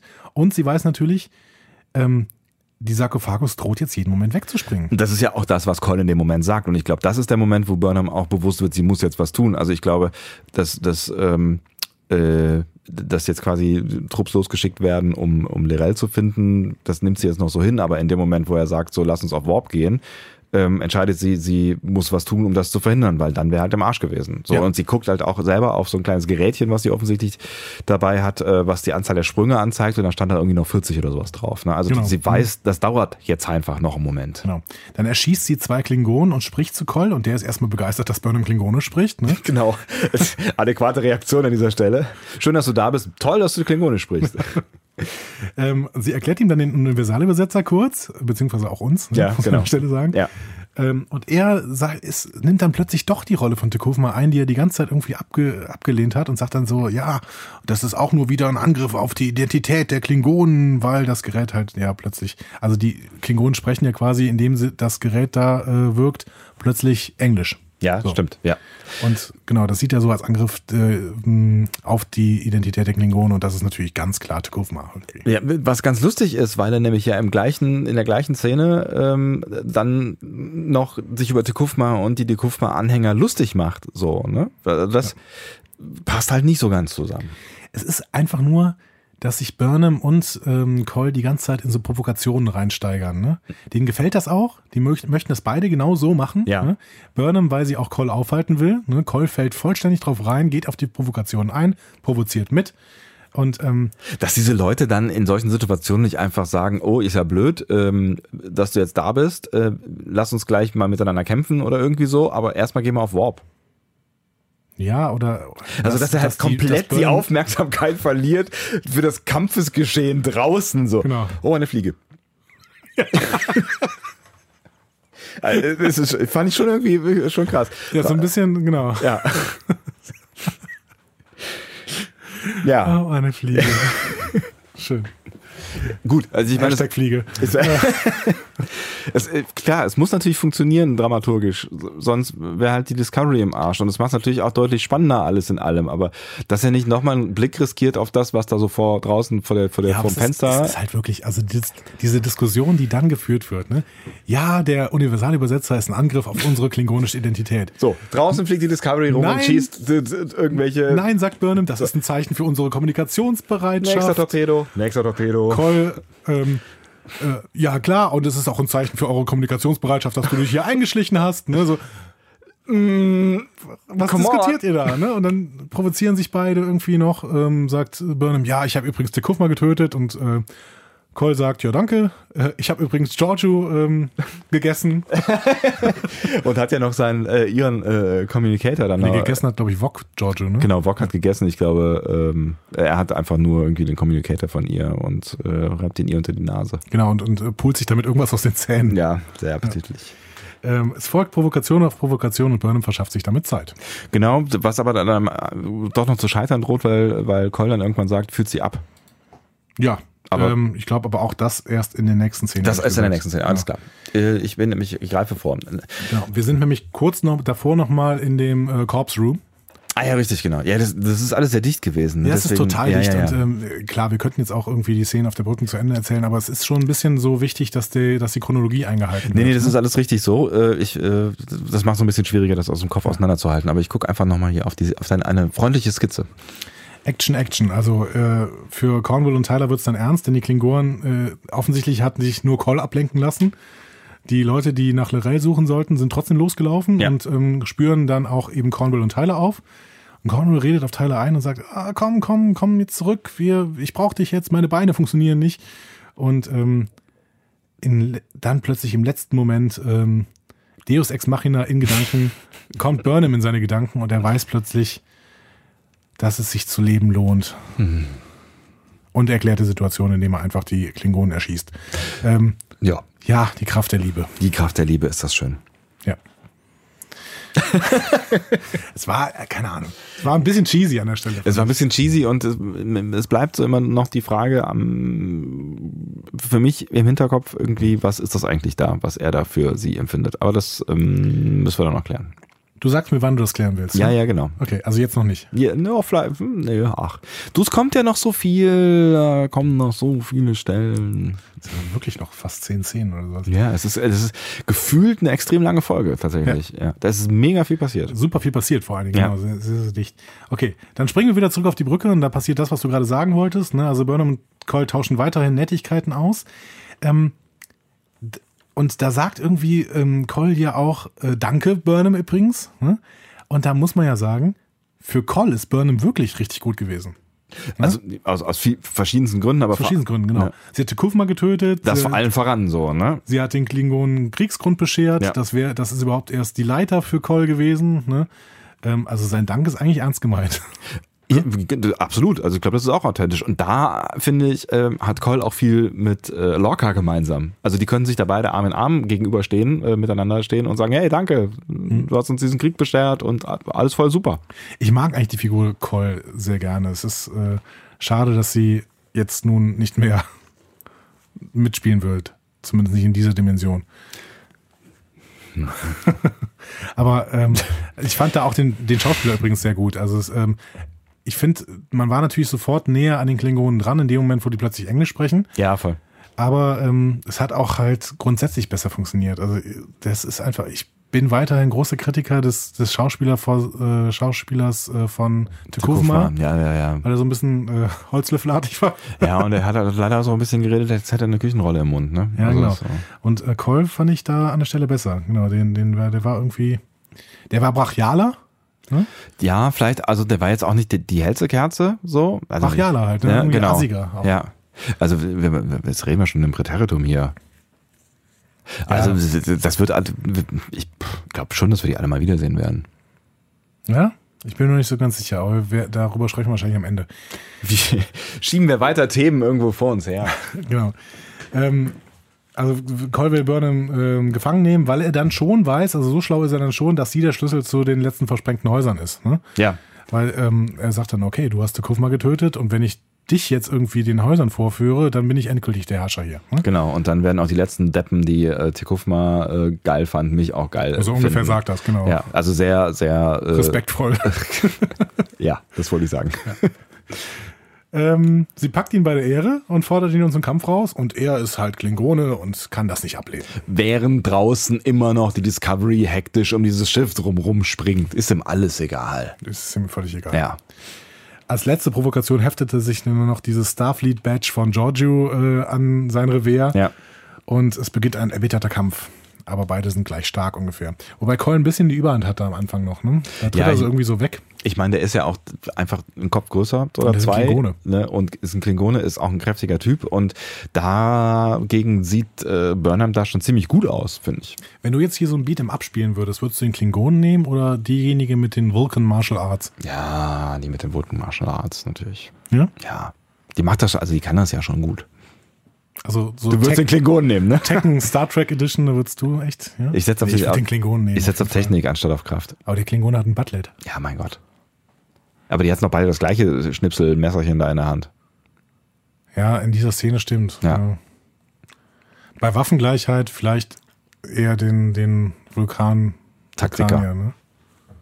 Ich, ich finde, dass das, also ich habe mich da auch gefragt, ähm, was geht jetzt in Burnham vor? Also was passiert jetzt? Also hat sie das Ziel, denkt sie da überhaupt drüber nach, möglicherweise Cole zu töten? Also für mich war klar, das wird nicht passieren in der Szene, obwohl in dieser, na gut, in Discovery ist jetzt nicht sicher, was Personen angeht, aber ich habe irgendwie das Gefühl, ähm, dass Cole uns noch begleiten wird. Ähm, Andi schüttelt kritisch den Kopf. Wie kannst du dieses Gefühl? Cole ist tot. Am Ende dieser Folge gestorben. Oh, du hast recht. Du hast völlig recht. Das habe ich wieder verdrängt. Ich habe es verdrängt. Wann ist das denn passiert? Am Ende der Folge. Ich weiß, dass es, dass es passiert ist. Nein, ach, das waren die Gedanken, die wir während der Szene. So äh, Ja. wird da, glaube ich, ein Schuh draus. Das sind die Gedanken, die mir am Ende, natürlich, mein Gott. ähm, die, die Gedanken, äh, die mir durch den äh, Kopf gegangen sind, tatsächlich während der Szene. Ob ähm, sie jetzt drüber nachdenkt, dass sie ihn umbringt, äh, ihn, sie ihn umbringt, ja, korrekt. Ähm, Also ich glaube, sie wollte weiterhin immer noch Zeit bekommen. ja, weil ich habe überlegt, ob sie so richtig raufgehauen hat. Meinst Oder du, deswegen der Gedanke, weißt du nicht, sie, sie ist getriggert worden durch diese Giorgio-Nummer? Ja, sie wirkt ja schon angespannt. Also sie ist die ganze Zeit ja schon auf diesem, diesem ähm, Außen, auf dieser Außenmission ist ja schweißgebadet irgendwie, ne? Also sie wirkt die Das ganze halt, Zeit. äh, ja, aber also es ist in Star Trek ganz klar eingeführt worden, dass es auch bei den Klingonen einfach viel wärmer ist auf den Schiffen.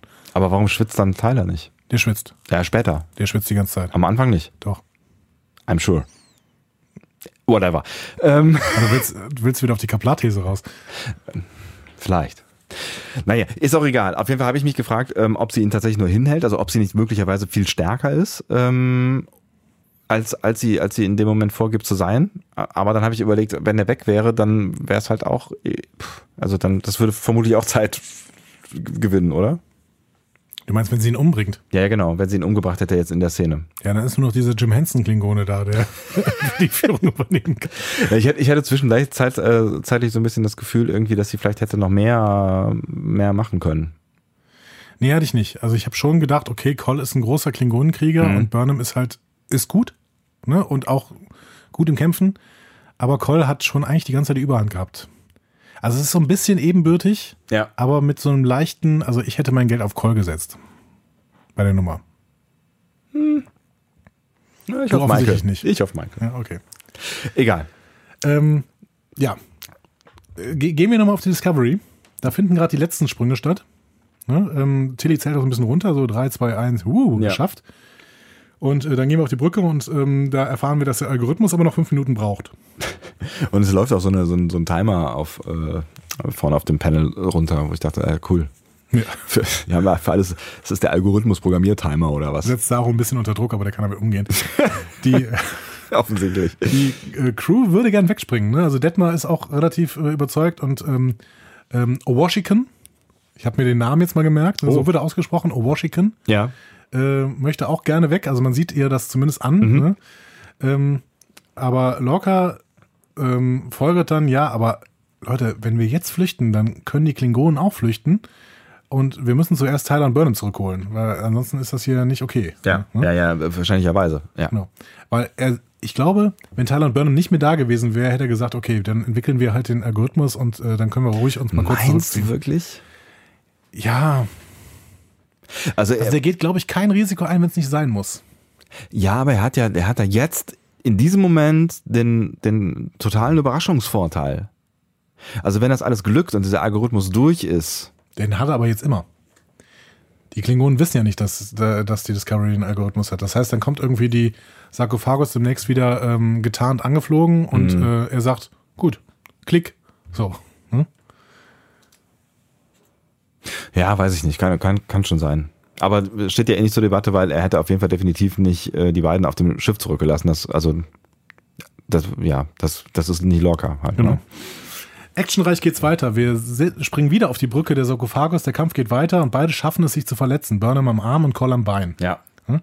Ähm, Ja, es muss ja mal ein bisschen Blut fließen. ja. Ich hatte aber das Gefühl, dass Cole schon ganz kurz vom Finisher-Move war. Ja, es gab, es gab so, so eine, eine, eine Szene, wo es so ein bisschen brenzlig wurde, ne? Ja. Hatte ich auch da, kurz Sorgen, ja. Da wendet sich Burnham gerade noch irgendwie ab und ähm, schwingt sich weg. Und ich hatte kurz gedacht, sie hat ihr Messer verloren, aber dann hat sie es wieder in der Hand. Ja, genau. Ich meine auch, dass es irgendwie zu Boden gefallen ist oder Ja. sowas, ne? Aber offensichtlich nicht so weit Dann weg. sticht sie ihm in den Fuß. Ja. Oder ins Bein. Ins Bein, ja, genau. Also wir sehen auf jeden Fall, da geht's weiter und dementsprechend gibt es auch noch Zeit für Discovery und ähm, und auch äh, Cornwell und Tyler. Ne? Und ähm, wir sehen auch auf Discovery, das hat offensichtlich noch fünf Minuten gedauert. Also die kämpfen da locker mal zehn Minuten. Ne? Ordentlich auf jeden Fall. Ordentlich, ja. Der Algorithmus ist fertig und die Discovery kann nun durch die Tarnung hindurch beamen. Ähm, wir sehen dann auch den Random Communicator Guy, der mit äh, Tyler telefoniert und sagt, okay, Du mit Ähm. deinem Telefonieren immer.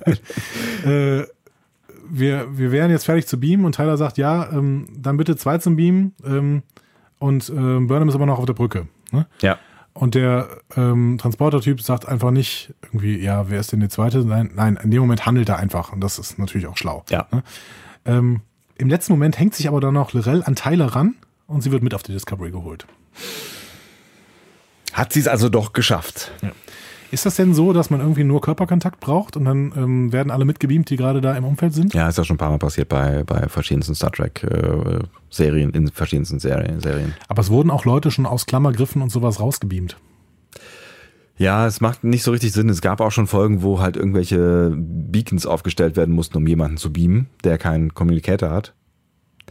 Aber es gab durchaus schon mehrere Folgen, wo Leute keinen Communicator haben und dann äh, entweder die per Körperkontakt irgendwie hier nehmen sie die Person, die ich im Arm habe, mit. Oder was halt auch geht, erstaunlicherweise, ist ähm, hier neben mir steht noch jemand, nehmen Sie den auch mit. Ja. So, also das geht halt auch. Ne? Es geht alles. Ja, es, ich glaube, es sind verschiedene Beam-Technologien und da können uns das garantiert wieder die richtigen Star Trek-Experten, äh, könnten uns da wieder ein bisschen was drüber erzählen, Ja. dass es da verschiedene Beam-Technologien gibt.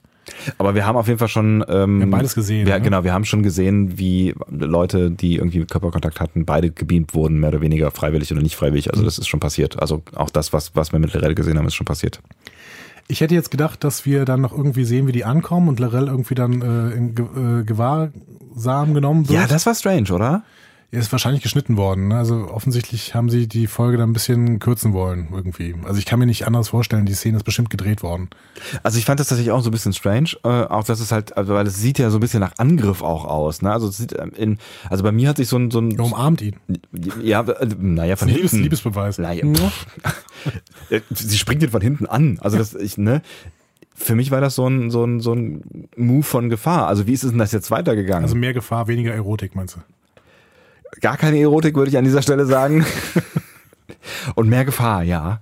Okay. Ähm, nee, also tatsächlich habe ich mich gefragt, wie ist denn das jetzt weitergegangen? Und ist, hat die sich dann sofort da irgendwie äh, in die Zelle sperren lassen? Oder so? Ich meine, das Einzige, was Lorca dann später ja auch sagt, ist, ah, wir haben einen Gefangenen gemacht. Das äh, ist ja eine gute Sache. Ja. Also ist jetzt auch nicht weiter schlimm, aber ich fand es irgendwie ein bisschen, ich fand es so ein Ich bisschen irgendwie seltsam. das Gefühl, wirklich, diese Szene ist rausgeschnitten worden ähm, und es ist auch nicht so schlimm, ne, Ja. wie du sagst, Ja. aber ähm, ja, hätte man noch zeigen können. Ja. Ne?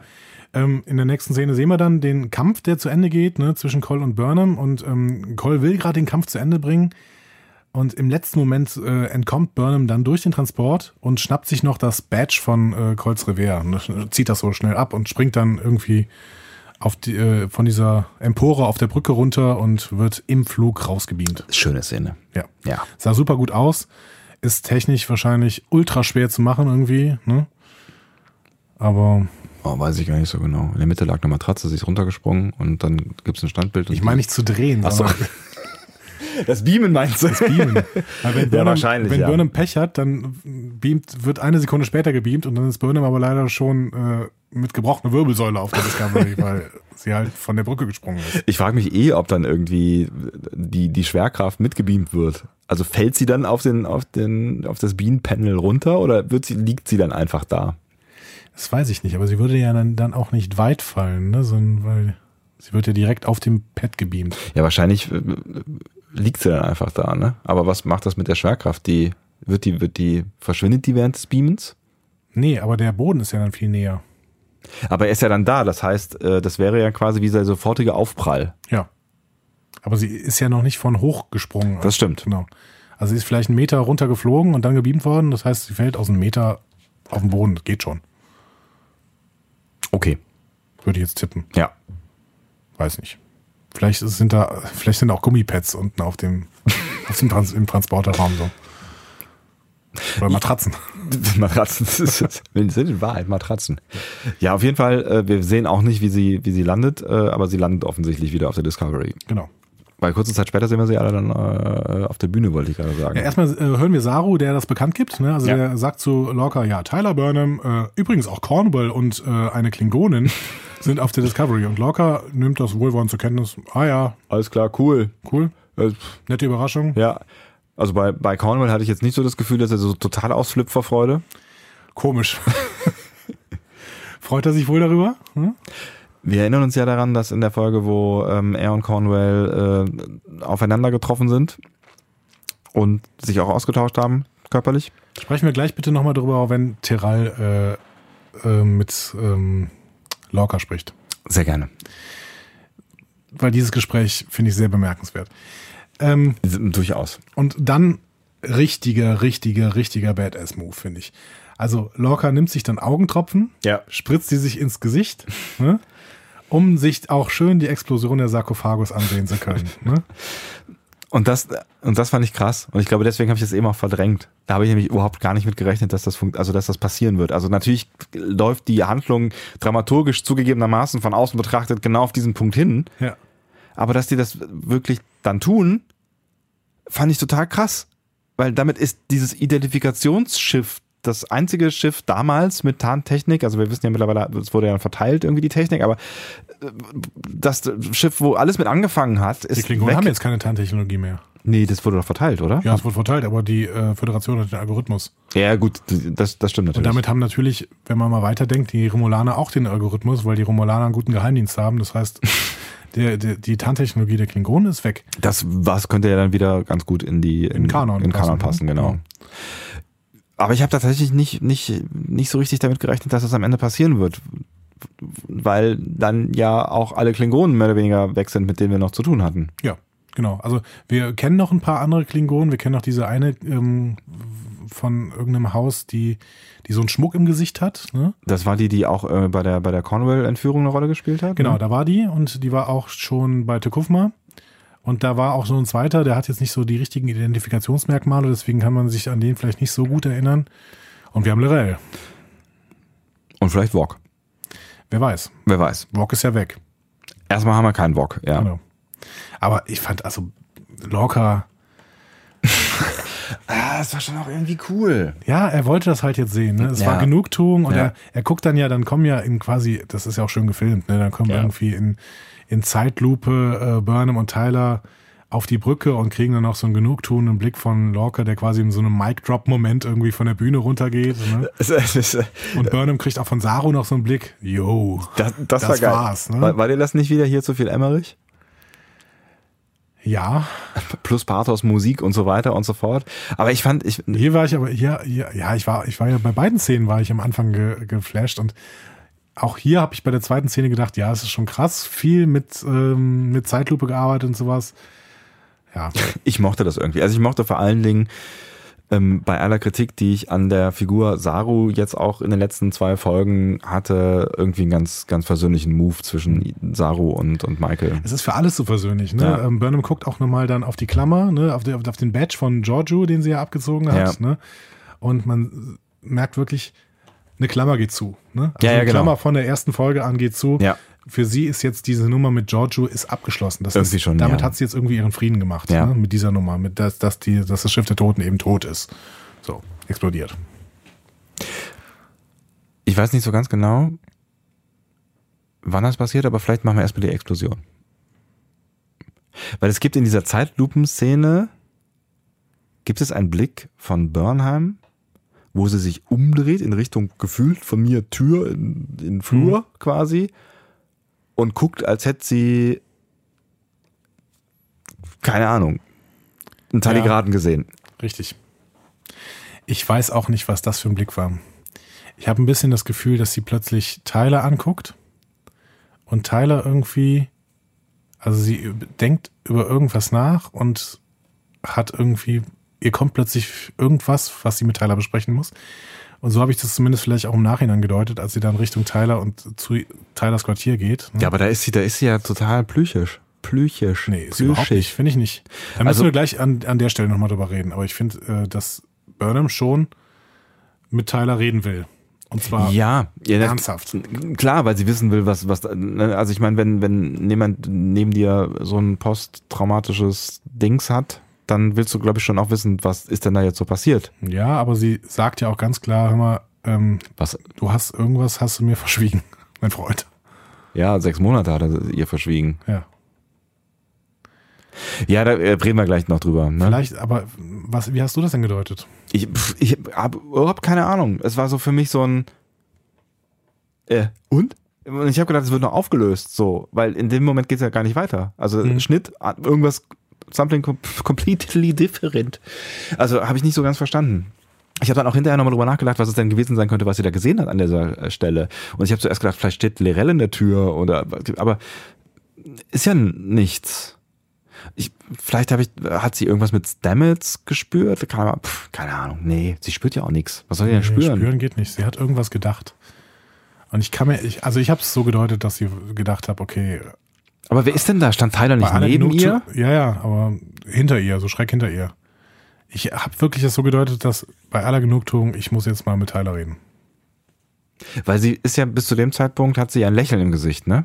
Also Ja, so ein bisschen, ne? Ja. Genau. so, ein, so ein seichtes, zufriedenes Lächeln. Mhm. Hm. Wie habt ihr das denn gesehen? Können wir doch direkt mal wieder hier.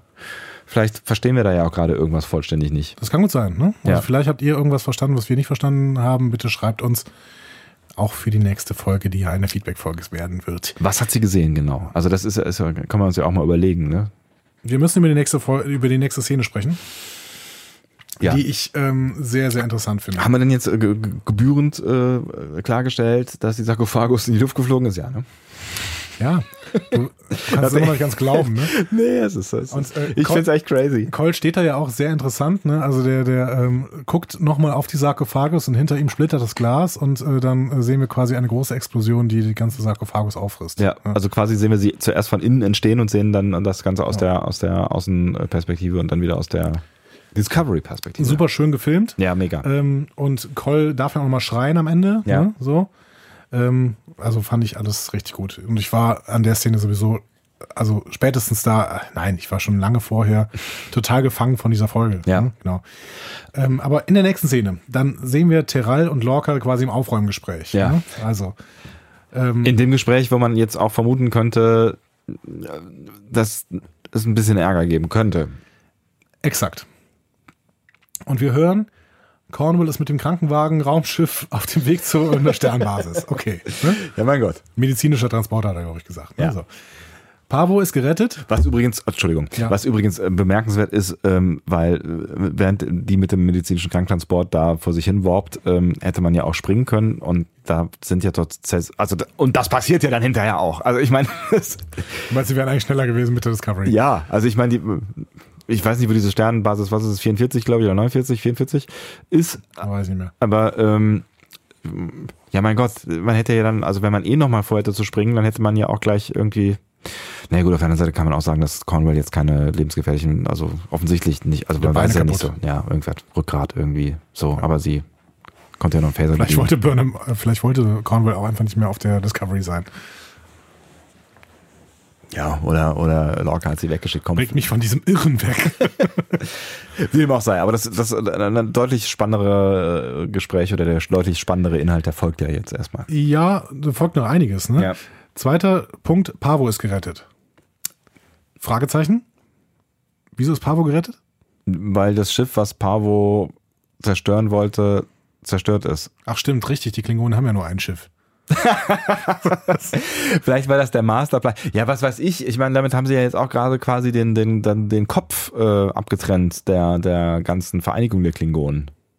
Also da, da muss ja sich jetzt erstmal irgendwie was neu Okay. bilden, ne? So. Also dann ist Pavo vielleicht wirklich erstmal safe. So richtig safe sehe ich Pavo nicht, weil Pavo hat einen Riesentransmitter, den die Klingonen vielleicht nicht so cool finden. Ist halt auch die Frage, was kriegen die jetzt irgendwie, also was, was haben die anderen Klingonen jetzt von dieser ganzen Geschichte mitbekommen? Ja, man weiß nicht genau. Ne? Ja, weiß man tatsächlich nicht. Und ich glaube tatsächlich, dass jetzt, nachdem die Klingonen ja offensichtlich über hunderte von Jahren, also über hundert Jahre keinen Bock hatten, sich irgendwie gemeinsam ähm, um irgendwas zu kümmern, was klingonisch äh, Ziele angeht oder Ideale Was angeht. nicht stimmt, Tornado 5. I know. ähm, ja, aber das- so, so wurde es ja irgendwann mal erklärt. Ja, ja, ne? ja. Und ähm, ja, ich glaube schon, dass da jetzt erstmal auch wieder irgendwer gefunden werden muss zum 37. Mal, der jetzt halt die Führung übernimmt, wenn das denn überhaupt noch funktioniert. Es könnte ja auch sein, dass sich das wieder zersplittert. Ich weiß immer noch nicht, wo Pavo liegt. Ich glaube immer noch, dass Pavo im äh, klingonischen Raum liegt. Weil, ähm, ich glaube, Teral sagt in der letzten Folge ja irgendwie, ja, jetzt kommen wir wieder aus dem klingonischen Raum weg. Ja, ja, ja, ja. Ähm, ja, ist auf jeden Fall noch nicht ganz klar. So. Ähm, wie auch immer. Der Algorithmus wird in der Flotte verteilt. Das finde ich erstmal schlau. Ne? Also, ähm, dass man den Algorithmus zumindest mal irgendwie anderen Leuten geben sollte. Beziehungsweise, ähm, Lorca sagt halt, der, der wird jetzt bald, also bald sind wir bereit, den rüberzugeben. Da habe ich mir auch gefragt, was passiert denn da jetzt noch? Und also den Algorithmus zu programmieren, programmieren dauert fünf äh, Minuten und den zu verteilen, ich glaube, er sagt elf Stunden oder sowas. Der wird in elf Stunden bei Ihnen sein. Wird der per Schiff rübergefahren? Der ist auf dem Krankentransport. Nein, aber gut. Wir mussten erklären, dass wir diesen Algorithmus offensichtlich nicht haben. Stimmt, wir haben den Algorithmus nicht Also in die, dieser Dimension. also in der alten, in der, in der jetzt, also in der jetzt noch Dimension wird der Algorithmus nicht sein. Genau, das heißt, die Tarntechnologie der Klingonen funktioniert doch noch. Das ist korrekt. Das ist ein Problem. Für die Dimension, in der wir uns jetzt noch befinden. Genau. Okay. Und genau, deswegen habe ich so verstanden, sollte das ja elf Stunden, also musste das ja dramaturgisch elf Stunden dauern, damit Mhm. sie die Tarntechnologie, äh, also den, den, den Anker quasi, die, die, den Algorithmus gegen die Tarntechnologie mitnehmen. Was ja natürlich die Motivation, zurückzukommen, noch ein wenig erhöht. ja. Wobei die Motivation sollte sowieso gegeben sein. Wo auch Ja, immer sie jetzt sind. Wer weiß, was passiert, ja eben. Und aber das größte Problem dieses ähm, Gesprächs ist halt, okay, Lorca bekommt Belobigung und zwar Zitat von Teral, auch aufgrund seiner unorthodoxen Methoden. Und er soll dann irgendwie die Ehrenmedaille bekommen. Da kann man sich schon fragen, ist das, äh, ist das wirklich Star Trek? Also ich meine, äh, unorthodoxe Methoden werden am Ende belohnt Mit Ehrenmedaillen. mit Ehrmedaillen. Burnham bekommt lebenslänglich für Meuterei. Lorca wird dafür gelobt und beglückwünscht. Die Sternflotte ist bigott. Kommt drauf an, wie es gut, wie es ausgeht, oder was? Ist, Ja. das, ist das der Plan? Wahrscheinlich, der eine hat, äh, hat äh, Krieg gemacht und der andere äh, Krieg verhindert. Oder, mein, mein Oder ist hier, oder lügt Teral? Ich hatte nämlich so ein bisschen das Gefühl, ach, äh, Teral ist auch nicht so richtig in Feierstimmung und der guckt Das die ganze ein- Zeit böse. Gut, das ist ein Vulkanier. Vulkanier, ne? wollte gerade sagen, mein Gott. Aber vielleicht wollen sie ja locker einfach trotzdem aus dem Verkehr ziehen. Und vielleicht meint er, ja, dann komm doch erstmal her und dann kriegst du hier deine Medal of Honor und äh, du meinst, weil, weil Lorca nicht so geil darauf reagiert hat? Oder? das ist ein komisches Gespräch. Die sind beide jetzt nicht so. Es ist das mega komische Gespräch. Also ich glaube, dass, dass, dass Lorca so Medal of Honor nicht so richtig interessieren. Er will halt einen Krieg gewinnen. Ähm, ich ich glaube nicht so richtig, dass, dass, dass Terral da bewusst irgendwie ihn täuschen will. Das ist, ist ja auch nicht so richtig vulkanisch, ne? Ich habe trotzdem, also vielleicht habe ich das nur im Hinterkopf gehabt, weil ich gedacht habe, das wäre das gerechtere Los. Aber ich habe trotzdem irgendwie das Gefühl gehabt, die Admiräle, die Admiralität Mhm. an sich möchte ja Lorca gern aus dem Verkehr ziehen, wenn, weil Ja, wollen Sie das Teral, wirklich? Teral wird schon mit Cornwall geredet haben und Cornwall ihm gesagt haben, mal Lorca ist verrückt. Wir müssen den aus dem Verkehr ziehen. Ja, hat, hat Terral wirklich schon mit, mit, mit Cornwell geredet, weil die ist ja noch im Krankentransport. Ja, sie hat die Beine kaputt, nicht die Stimme. Das heißt, das erste, was sie gemacht hat, ist Terral anrufen. Ja, warum nicht? Das sind Admiräle. Da sprichst du mal miteinander. Ja, müßig. Also werden wir wahrscheinlich, also das ist so ein Ding, was sich vermutlich nie wieder auflösen wird, ähm, weil selbst wenn sie jetzt irgendwie in der nächsten Folge sofort wieder zurück in die Normaldimension kommen, ist das, glaube ich, schon Geschichte. Ja, ich weiß nicht, es kann ja durchaus auch nochmal das Problem äh, kommen, dass Lorca irgendwie sagt, ja, hör mal, irgendwie zu den Admirälen zurückfliegen, ist gerade nicht so der Plan, den ich irgendwie verfolge. Haben wir nicht noch einen anderen Plan? Wollen wir nicht irgendwie noch einen Krieg gewinnen oder so? Hier, irgendwie hat hier, hat, ist, ist hier jemand im Krieg? Ja, könnte ja sein, ne? Ja.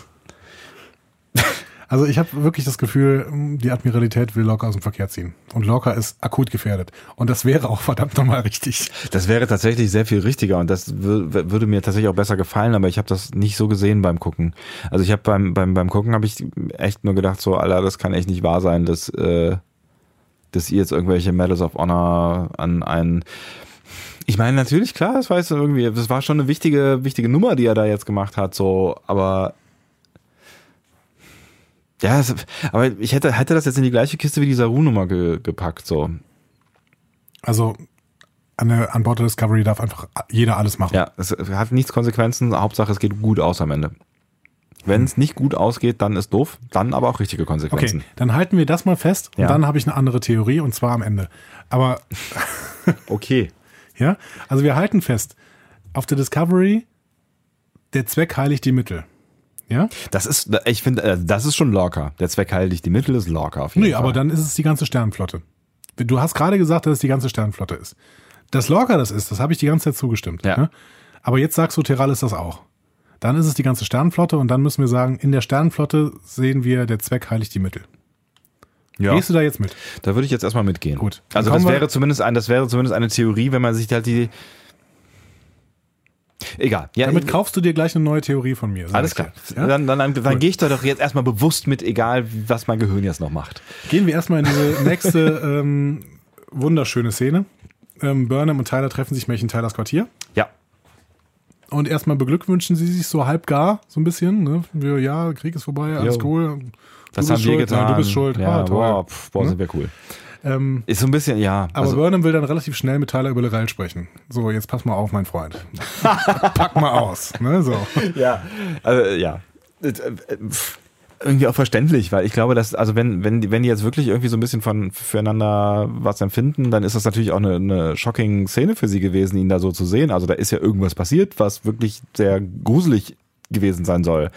Ähm, Und deswegen versucht sie jetzt erstmal herauszufinden, was, was, was er ihr denn nicht erzählt hat. Und wir müssen immer noch dran denken, Burnham, erste Beziehung, ne?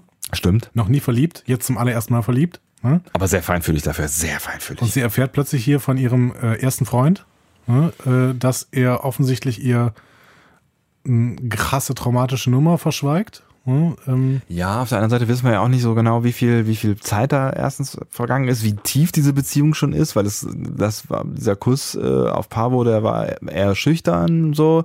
Also das kann natürlich auch einfach, und dann ist es auch irgendwas, wo er nicht so richtig ähm, drüber redet. Also es- Burnham sagt ja auch, ich beneide dich so ein bisschen über die Fassade, die, auf, die du aufgebaut hast. Ähm, das, das machst du richtig gut, so von wegen. Also man merkt es dir sonst nicht an, dass da irgendwie so krasses Zeug in dir vorgeht.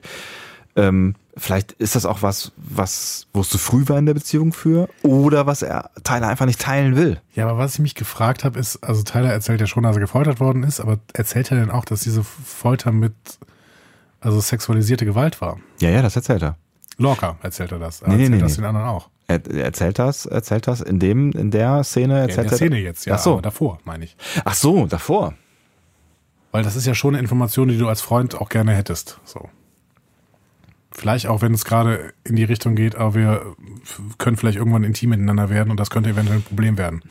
Aber das hätte man ja vielleicht dann auch noch dann lösen. Oder vielleicht hofft er darauf, dass es vielleicht kein Problem wird oder was weiß ich. Waghalsig. Es ist, keine Ahnung, ich kann, ich, was weiß ich, wie ich mich verhalten würde, wenn ich gefoltert werden würde. Ich hoffe, ich werde es nie herausfinden, aber irgendwie kann ich das nachvollziehen, dass er da jetzt erstmal keinen Bock hat, als erstes in, in so einer Verliebtheitshause dann mit Michael drüber zu quatschen. Ja, aber äh, keine Ahnung. Also ich würde mir da schon mehr Ehrlichkeit wünschen, wenn ich Michael wäre, zumal vom ersten Freund und so. Ne? Und Klar, aber wäre wär vielleicht ja auch noch gekommen, vielleicht wäre es ja irgendwann noch Thema gewesen. maybe. Ich, vielleicht will er halt auch einfach am Anfang so ein bisschen der, der, der Starke sein. Und er, er versucht sich ja auch einzureden selber, dass das alles, also der Zweck die Mittel heiligt und dass er damit klarkommen muss und dass das eine gute Sache war, dass ja, er. das im so, Gespräch jetzt, ne? Also Ja. das, aber das ist auch schwierig. Also er spricht weinend über seine Folter und seine Vergewaltigung und sagt dann, ja, aber das hat ja alles seinen Sinn, weil sonst hätte ich dich ja nicht getroffen. Bitte. Also du kannst doch nicht sagen, okay, ich kaufe jetzt die ganzen Vergewaltigungen, damit ich dich getroffen habe. Nee, aber du kannst natürlich sagen, also das, was du schon nachvollziehen äh, kannst, finde ich, ist, und das wurde ja auch in der, in der Folge, wo ähm, Lorca entführt wird, klar, ähm, die Klingonen ähm, behandeln ihre Gefangenen jetzt nicht so gut, als dass sie auf Dauer da überleben. Also das endet mit dem Tod. So, da waren sich ja einige, alle einig, die da in der Zelle saßen. Und er sagt ja halt einfach, ähm, also Tyler, dass er sich damit sein Leben erkauft hat. Er hat sechs Monate überlebt und das hätte wahrscheinlich ein normaler Gefangener am Ende außer Matt nicht, nicht geschafft. Mhm. So, und ich glaube, das ist eher so die Rechtfertigung, nicht die Rechtfertigung so von wegen, ja, Gott sei Dank habe ich dich getroffen, sondern I survived. So, also das war es wert. Ich habe überlebt und jetzt habe ich sogar auch noch irgendwie ein, ein, ein Leben, in dem ich mich auf Dinge freue. Also es hat es sich doppelt gelohnt. Ich lebe und habe ein, ein Leben, was ich leben möchte. So. Mhm. Okay, das ist, das ist die, die positiv, positive Auswertung dieses Gesprächs. Kann man so machen. Kann, ich finde schon, kann man so machen. Ich, ich habe so kurz, kurzen Moment ähm, geschluckt, äh, als, als Michael dann, äh, als er dann so erzählte, bla bla bla bla bla. Und klar war, da war irgendwie noch, das war noch nicht alles. Und äh, Michael fragte, was hast du getan? Mhm. Und da dachte ich kurz, und jetzt geht's los. Was hast du gedacht? Dass es um irgendeinen Deal geht, mit dem er mit äh, Lorel geschlossen hat und dass er jetzt erzählen wird, dass ähm, es da oder vielleicht irgendwas andeuten wird, dass es da irgendwas gibt, was äh, er hat einen Pakt mit dem Teufel, er kann aber nicht drüber reden. Wir sind uns aber auch einig, dass diese Story auch noch nicht auserzählt ist. Ne? Diese Story ist sowas von nicht auserzählt. Da passiert noch irgendwas. Also auch diese, die, die Story dieser, dieser Folge ist noch nicht auserzählt und damit mhm. auch noch nicht, nicht die Story dieses Erzählstrangs, ja, in dem wir gerade rumstochern. Zwischen, äh, Walk, äh, zwischen Tyler und Lorel ist noch irgendwas. Also das ist irgendwie. Da äh, ist so einiges. Da, da ist noch irgendwie auch mehr gelaufen. Burnham verspricht ihm dann irgendwie ein Leben in Frieden. Ja. Ne? Und ähm, die Szene endet dann so mit einer, mit einer Bildmetapher irgendwie, endet mit einem Schwenk auf den Harmonieplaneten Pavo. Also ich habe das zumindest als Bildmetapher irgendwie verstanden so. Ne? Und weil der, warum schwenkt man dann so vollständig auf diesen Planeten? Ne? Ich habe tatsächlich, ja, ich habe tatsächlich, tatsächlich, tatsächlich, kann ja nicht mehr reden. Haben wir die zwei Stunden Grenze schon überschritten? Dann höre ich mal auf. Ähm, ich habe tatsächlich gesagt, gedacht, das wäre die Endszene. Und ich habe gehofft, dass ne, die Kamera fährt ja so aus dem Zimmer raus äh, nach draußen und ich habe wirklich gehofft, dass sie jetzt schnellstmöglich wieder in irgendein Zimmer reinführt und dachte in dem Moment, als sie dann auf den Planeten schwenkt, so, ach oh, fuck, die lassen uns jetzt doch nicht mit dieser völlig unaufgelösten Folge jetzt hier so da sitzen. Warum? Also das war die klassische Endsequenz. Warum die das gemacht haben, ist mir nicht so richtig klar. Ich glaube, das ist halt der Harmonieplanet. Und darüber reden wir auch. Also wir reden irgendwie über Harmonie, über Frieden. Ne? Entschuldige, dass ich bei, bei Harmonie hier so ein bisschen also Krawall mache. Hui. Also wir reden über Harmonie und über Frieden. Ja. Und wenn wir jetzt mal ernst nehmen, also ich tue mich immer noch schwer mit, aber wenn wir mal ernst nehmen, dass Tyler eine PTSD hat und kein Klingone ist. Ja. ja. So. Was ist denn das dann für eine Harmonie, die er hat? Also, ist das cool? Ja, aber was, was ist die Alternative? Die Alternative ist halt tot. Also, dass, dass, dass, dass, er, dass er gefoltert wurde, da führt ja kein Weg dran vorbei. Dass er überlebt hat, hat er sich erkauft durch mehr Folter und eine Vergewaltigung oder mehrere Vergewaltigungen oder was auch immer. Also, die, was ist die Alternative? Ja, aber für mich ist das alles noch ein bisschen. Also zwischen Burnham und Tyler ist gar nichts klar. Da ist alles scheiße. Da ist gerade alles scheiße. Aber die sind ja für sich da. Also es gibt jemanden an dieser Stelle, der für Tyler da ist, auch mit seiner ganzen. Für äh, zwei völlig gebrochene Menschen, die sich in Extremsituationen, wir wissen aus, wissen aus Speed 2, dass man sich in, in Extremsituationen niemals zusammenführen sollte. Die wichtigste Referenz, die du nennen konntest in diesem Zusammenhang. Respekt dafür. Ja, mein Gott, weiß man. Aber das, das, vielleicht haben die Speed 2 nicht gesehen. Warum nicht? Das ist ein wunderbarer Film. Ist ein Klassiker, den man auch hunderte von Jahren später auf jeden Fall noch gucken sollte. Nee, aber es ist doch, es ist doch wirklich so. In dem Moment ist, ist eigentlich ja erstmal alles insofern gut für Tyler, als dass er relativ schnell zurückgefunden hat in ein normales Leben, wo es eine Person gibt, die immer vertrauter wird und die ihm jetzt auch möglicherweise, nachdem er sich geöffnet hat, auch helfen kann, dieses Trauma zu verarbeiten. Aber er hat sich nicht vollständig geöffnet. Und Burnham struggelt immer noch mit sich selbst. Ja, mein Gott, das, klar, aber du kannst, das ist Außenperspektive. Also, das ist, das es ist, ist wie eine Beziehung, die, die in einem Irrenhaus zwischen zwei Patienten etabliert wird. Aber nochmal, es ist besser als alle anderen Alternativen, die Tod Ja. oder Folter gewesen wären, so. Liebe in Zeiten von Cholera, oder was? Er hat ein Leben, was irgendeine Perspektive hat.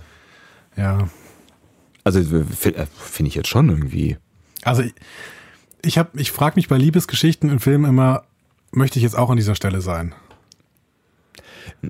Um, Ich gl- damit die richtig gut funktionieren. Und ich sage, no, no, never. Ja, ich glaube, wir wollen beide nicht Tyler sein, wir wollen auch beide irgendwie gerade nicht Michael sein. Also das ist halt für alle Beteiligten ein schweres Ding, aber das heißt ja nicht trotzdem, dass es, dass es nicht wichtig für beide sein kann. Du machst dieses Fass mit äh, fehlenden Alternativen auf. Und das, das gehe ich auch mit. Und die Szene hat ja auch gut bei mir funktioniert. Also so ist es nicht. Aber irgendwie, ich finde halt nichts bei denen cool gerade. Also das ist, die, Ja, die, haben, die haben noch einen riesen Fass irgendwie, was sie irgendwie lernen müssen. also ich glaube, aber ich habe ich hab keine, keine, keinerlei Erfahrung mit äh, Be- Beziehungen, wo es traumatisch ähm, traumatisierte Menschen gibt. Aber ich glaube, da- wenn du eine Beziehung zu einem äh, traumatisierten Menschen hast, dann ist das bestimmt nie eine einfache, egal ob es eine, eine Paarbeziehung ist oder eine Beziehung innerhalb einer Familie oder sowas. Ich glaube, das ist halt immer viel, viel, viel Arbeit. Und wir wissen, glaube ich, alle noch, dass eine erste Beziehung auch jetzt nicht nur super geil ist. So. Ja, eben, So. eben. Das meine ich ja. Ja. Beide, beide haben eine Scheißsituation. Es Ja, aber du, was, was ist die Alternative? Also auch für, für Burnham. Was ist denn die Alternative für Burnham? Keine erste Beziehung einzugehen? Ja, erstmal nicht. Richtig. Musst du halt durch. Also sie hat sie, sich sie, mal selbst finden. sie hat sie sie sie hat ja offensichtlich irgendwie Interesse an ihm und an der Beziehung und dann hast du doch keine Alternativen. Also beide haben keine Alternative. Jede Alternative und es ist vermutlich auch gut so. Also auch wenn die erste Beziehung scheiße ist, dann äh, bringt die ja irgendwie dich weiter und vielleicht muss diese erste Beziehung auch für Michael scheiße sein, damit sie dann möglicherweise mit sich selbst gefunden irgendwann mit Lorca glücklich wird. Ja. Du hast schon recht. Also es, die Szene funktioniert. Mhm. Fazit, die Szene funktioniert wirklich gut. Ähm, irgendwie haben beide keine bessere Alternativen, als gerade irgendwie zu sich zu finden. Und ich glaube, sie wollen auch beide nichts anderes. Ne? Also, ne, wenn Gefühle mitspielen, dann hat das ja auch immer was mit Wollen zu tun und nicht unbedingt was mit Logik. Also Ja. was, was, was Tyler will, weiß keine- kein Arsch, kein- aber Das ist keine gute Beziehung. Also das ist einfach mein, mein Punkt irgendwie. Das ist die, wir haben hier zwei Irre, die in, mitten in ihrer noch fehlenden Identitäts... was ist denn hier Was ist los mit dir? Zwei Irre, die mitten in ihrer äh, Identitätssuche. Redest du von uns jetzt? Nein. Auch das. Entschuldige bitte. Zwei Irre, die, mit, äh, die in ihrer Identitätssuche zusammenfinden und gerade halt auch nichts anderes haben als sich gegenseitig und vielleicht Tilly.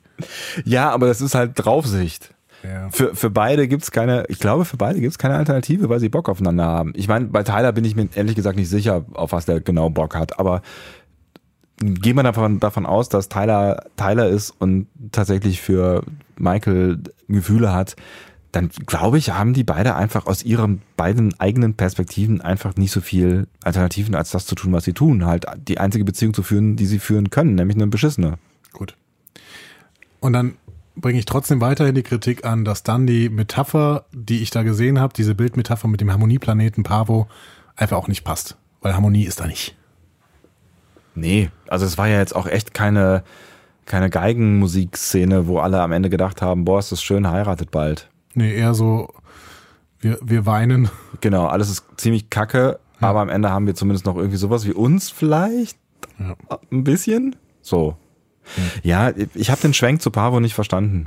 Den können wir vielleicht in die gleiche Kiste packen wie den Blick von Michael Der wurde, der aber dann, Brücke. der wurde aber dann äh, gut aufgelöst, weil Pavo dann ja in die Iris von Stamets übergeht. ja, vielleicht wollte da auch jemand nur einen, einen kleinen Trick machen oder so. Ich möchte übrigens, um ähm, mal wieder ein bisschen von dieser äh, Diskussion, die wir hier gerade äh, innig geführt haben, wegzukommen. ich fand auch noch ganz schön, dass im, in der, am Anfang dieser Szene, als Burnham noch durch, die, durch den Gang läuft, äh, Gang läuft, wird ähm, Cadet Decker zum Bereitschaftsraum gerufen. Und Decker ist so ein Name, der in Star Trek sehr bekannt ist. Ähm, googelt mal Decker bei Memory Alpha. Mem sucht mal Decker bei Memory Alpha. Das ist ganz spannend. Egal. Nur äh, hier wieder Verweis auf den Kanon. Ne? So, ihr müsst, ihr dürft hier mitarbeiten. So, Hausaufgaben. Hausaufgaben. Wir fragen das ab nächste Folge. Wir ähm, sehen also durch, Pavo dann in der Iris von Stamets wieder und sehen dann Stamets und Lorca im Frachtraum. Finde ich eine sehr, sehr schöne Aufnahme übrigens. Ne? Also Ja, das ist so eine riesige, riesige Halle quasi, in der sie drinstehen. Ne? Die, die, die, die Szene, die Aufnahme ist super, super toll. Ähm, die Szene ist die, mit der ich am meisten Schwierigkeiten habe in dieser Folge. Mhm. Weiß ich nicht. Also Lorca möchte Stamets gerne die Medaille geben und dieser lehnt aber ab. Ähm, sa- sagt ihm dann ja und ähm, wir springen jetzt zurück und dann erforschen wir die Galaxis, weil ähm, Stamets bietet ihm auch an, ja, wir können springen, ne? Und Lorca sagt erstmal, ja, aber wir, du kannst dich auch erstmal holen und Wir sowas. können ne? auch Warp fliegen, so. Genau. Ja. Und Stamets sagt, nein, wir sind jetzt vielleicht noch in Gefahr und deswegen springen wir und hier One Last Jump, ne? Ähm, dass das nicht funktioniert, kann man jetzt schon sagen. Ähm, Ja, aber- aber, warum? Also, ja, erzähl erstmal weiter. Ja. Ähm, ähm, und Lorca sagt ihm dann, ja, und dann springen wir jetzt und danach erforschen wir die Galaxis, wenn der Krieg vorbei ist und ähm, wir werden dann ja in verschiedene Dimensionen reisen und Stamets sagt, hör mal, mein Freund, ich habe gerade gesagt, one last jump und dann nie wieder. Ja. Ne, so, ich will mich mich in Behandlung geben, weil mit meinem Gehirn ist irgendwas nicht in Ordnung und das möchte ich gerne von guten Ärzten mal durchchecken lassen. Dann sagt Lorca, ja gut, okay, alles klar, dann one last jump halt. Was hast du denn für ein Problem damit? Genau das. Also, genau. Dass der- Lorca zustimmt, oder? Nein, der, der, der, ja, von mir ist auch, dass Lorca zustimmt, aber das, was, was geht denn da in Stamets vor? Also er sagt halt irgendwie ganz klar, das ist jetzt irgendwie, ähm, es ist gefährlich für mich, das habe ich eingesehen und ähm, ich muss mich in Behandlung begeben, damit das irgendwie passiert. Entweder kaufe ich ihm das ab, dass er, dass er das wirklich denkt in dieses, diesem Moment. Variante 1 sage ich an dieser Stelle schon mal. Ähm, dann, warum dann bitte noch so ein Jump? Also dann lass es doch. Also Lorca sagt am Anfang ist auch alles safe. Wir haben jetzt gerade. Nee, sagt er nicht. Also die haben schon, also Stamets betont auch nochmal, ja, wir haben hier die Klingonen, ne? Und ähm, ja, die können uns jetzt eigentlich schon noch überfallen. Deswegen, ähm, Ja, aber die sind ja auch offensichtlich laut Teral, Entschuldigung, sind laut Teral ja auch auf dem Weg zu denen, ne? Teral hat ja gesagt, ähm, sind Klingonen äh, im Föderationsraum gesichtet worden, auch bei ihnen. Ja, aber äh, Lorca ist ja gar nicht auf die Idee gekommen zu springen, sondern sagt irgendwie, ja, wir fliegen jetzt mit Warp mal weg und ähm, das klang so für mich nach, das wird schon gut gehen. Ja, aber wir haben vor einigen Szenen noch gesagt, ähm, auch wenn Stamets ähm, merkt, dass ihm die Sprünge nicht gut tun, der will wegspringen, weil äh, auf der Discovery sind halt sein Freund und äh, alle, alle Leute, die er liebt und so. Das heißt dann wirklich, äh, du meinst, dass bevor die Wahrscheinlichkeit eintrifft, dass tatsächlich irgendwo nochmal Klingonen von irgendwoher auftauchen auf der Reise zur, zur Raumstation, ähm, sagt er, also ich meine, er sagt es ja auch, ne, aber das, das ist dann wirklich sein, sein Beweggrund, so Ich dieses. glaube schon, ja. Aber kaufst du ihn denn an der Stelle ab, dass ähm, er sich wirklich in Behandlung geben will? Also dass er wirklich um seine, seine Situation besorgt ist? Oder glaubst du, dass er vielleicht auch schon ahnt, dass äh, das nicht mehr lange mit ihm gut geht?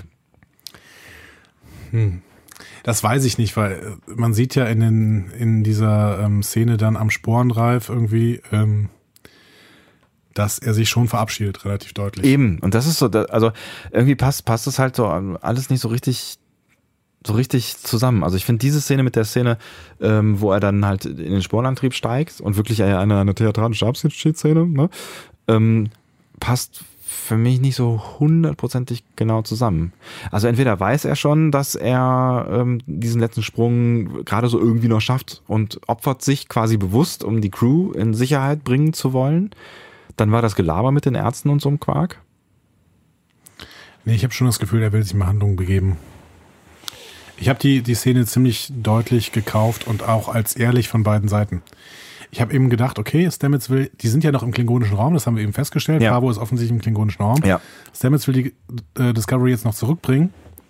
Und dann Lorca aber auch ganz klar sagen, das war's jetzt mit dem Sporenantrieb. Wir finden keinen Tardigraden, ich bin's nicht mehr, so. Und dementsprechend ist vorbei.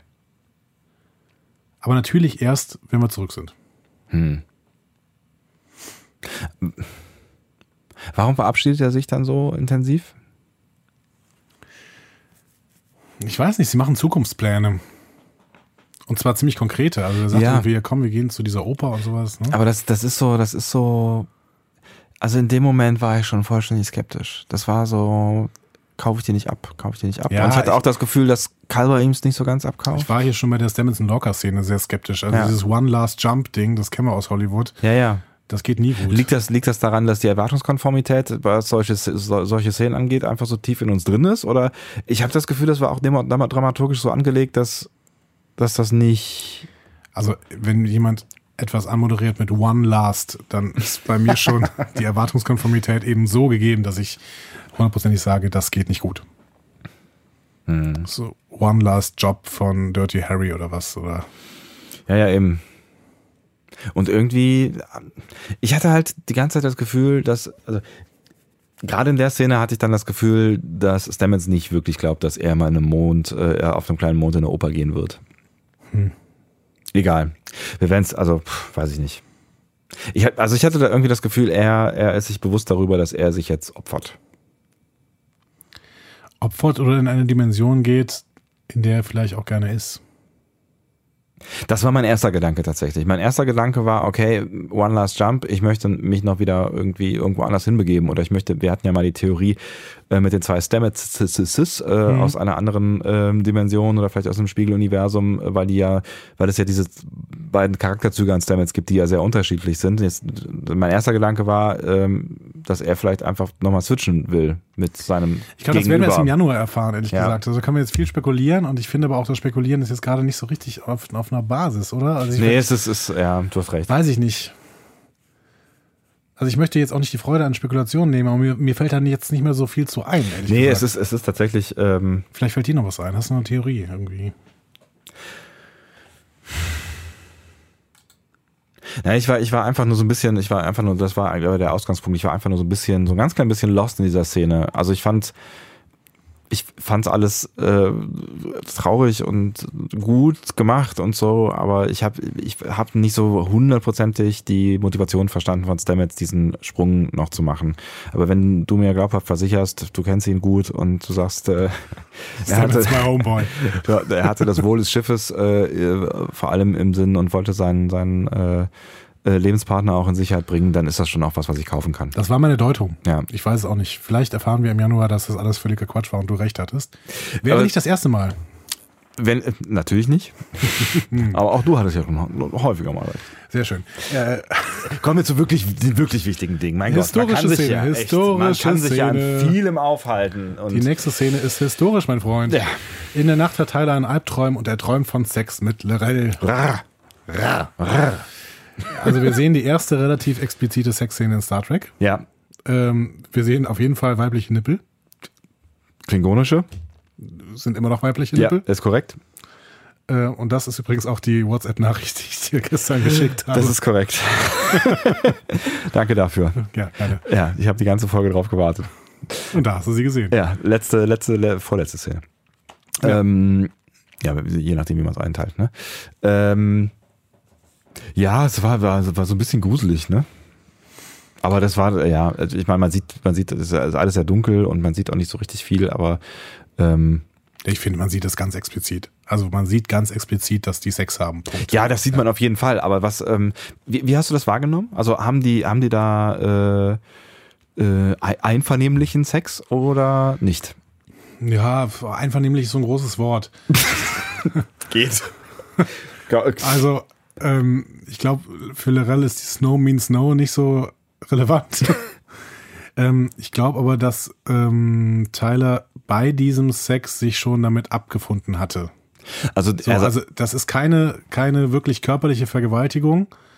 Also doch, es ist eine körperliche Vergewaltigung. Wie drückt man das denn am besten aus? Also sie, sie, sie, sie hat ihn nicht festgeschnallt, sondern das ist ja das, was, was Tyler dann auch eben zu Michael gesagt hat, da kurz davor, ähm, dass er das so ein bisschen provoziert hat dann auch. Also als er gemerkt hat, dass Lirel auf ihn steht, sexuell, hat er es auch so ein bisschen provoziert, um in der Hoffnung, dass er sich damit Zeit erkauft. Das heißt, er hat das über sich ergehen lassen, könnte man dann so sagen. Ähm, weil ja. er damit interessant für sie war. So. Ja. Also ich würde schon sagen, das ist ungefähr so ein, so ein äh, Sex zwischen Menschen und Klingonen, wie den angedeutet, nicht gezeigt. Da sind wir bei Discovery natürlich ähm, auch außerhalb des Fernsehens und dementsprechend dürfen sie das zeigen, aber so angedeutet. Dax und Worf hatten? Dogs und Worf hatten, oh. ja. Also jedes Mal, wenn die irgendwie aus der äh, ähm, irgendwo rauskommen, wo sie gerade Sex hatten, dann sind mhm. die ja alle, sind die ja völlig fertig.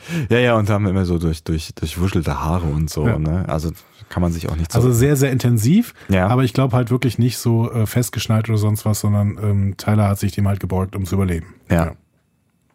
Ja, aber ansonsten sah das schon so aus, so wie man das auch so zwischen Mensch und Mensch so grob macht, ne? Ja. Ja. Vielleicht ein bisschen animalischer. Aber wer weiß. Aber ja. Wir möchten jetzt nicht drüber reden. Worauf die Leute, die erstens Psychologieerfahrung und äh, sich äh, mit Foltern auskennen, sonst noch so. Egal, lassen wir das an dieser Stelle. Jetzt meldet sich niemand mehr. Bitte kein Feedback dazu. Bitte, bitte kein Feedback dazu. Also ihr könnt gerne grob, grob über die Szene reden, aber bitte nicht über Einzelheiten. Ähm, Ja, aber ähm, du, hast, du hast recht, das ist tatsächlich ähm, Neuland für Star Trek. Ne? Ja, Also das, das definitiv. haben wir so noch nicht gesehen. Ja. Fandst, Ähm, du, fandst du das jetzt irgendwie, also war, war, fandst du das wichtig, dass man das so explizit alles wahrnimmt an dieser, an dieser Stelle? Also ich mich meine, jetzt ehrlich gesagt nicht gestört. Also ich, ich finde, das passt zu dem relativ authentischen Stil, den die Serie halt fährt. Ähm, dass wir keine äh, Wörter mehr haben, die wir nicht mehr sagen dürfen. Ne? Also die, die F-Bomb ist ja gedroppt in Ja. dieser ähm, Halbstaffel. Dass wir keine Szenen mehr haben, die man nicht mehr zeigen können. Im Gegenteil, nein, wir haben auch Metzel-Szenen gehabt und ähm, äh, so, glaube ich, sofort in der dritten Folge, ähm, als wir äh, hier ähm, die, die, die klingonischen abgehackten Leichen oder sehen oder Ja, die auch der- verdrehten Leichen. auch der ne? Tardigrade ist jetzt ja jetzt irgendwie jetzt nicht so Genau. das, das eingängigste Ding Und jetzt gewesen. haben wir so. heute auch Brüste. Ja, also ich habe ich hab kurz drüber nachgedacht, ob es das für mich gebraucht hätte, so. Ähm, aber es, ja, es hat mich jetzt auch nicht weiter irgendwie rausgehauen. Also es ist jetzt irgendwie, ich hatte jetzt nicht das Gefühl, das ist jetzt passt jetzt so gar nicht in die Star Trek Ästhetik. Menschen haben Sex, mein Gott, ja. Aber es ist schon spannend, dass die, die, also die, dass die ersten Nippel, die bei äh, ähm, Star Trek gezeigt werden, quasi die von Lorel, der Klingonen sind, Ja. die, die wirklich ja in Discovery noch animalischer gezeichnet sind als in anderen Serien. Ja, voll. Ne? Also ich meine, dieser der ganze Körper war ja eine Maske, eine einzige, ne? So grau auch so ein bisschen. Ne? Genau, grau eingefurcht und also das, ja, Ja. also wahrscheinlich hatte sie irgendeinen Gummianzug an oder sowas. Also, Also- die Schauspielerin. Ja, Ja. genau. okay. Ähm, äh, Tyler wacht dann auf jeden Fall schweißgebadet neben der schlafenden Burnham auf, die äh, relativ friedlich da schläft. Mehr oder Also, weniger, also sie haben nicht zusammen in einem Bett geschlafen. Sie Nein, auf der Couch sind sie eingeschlafen, genau. So, so schräg gegenüber, ja. Und ähm, er geht dann zu Brick und äh, bricht von Flashbacks geplagt quasi vor Lorel zusammen. Und sie sagt ihm, ähm, ich lasse nicht zu, dass sie dir wehtun und vertröstet ihn irgendwie auf bald. Und er fragt ja noch, was hast du getan? Ja. Oder was hast du mit mir getan? Oder was, hast du, was, mit oder was hast du mir sowas? angetan oder was tust du mir an oder sowas, genau. Ähm, ich habe kurz, also ich habe nach dieser Sexszene habe ich gedacht, okay, was ist überhaupt noch üblich, übrig von der Kaplat-These? Ne? Ja, Nicht mehr viel, habe ich in dem Moment gedacht. ja, kann ich nachvollziehen. Und in der Brick war ich wieder voll drin. Ja, was soll es dann sein?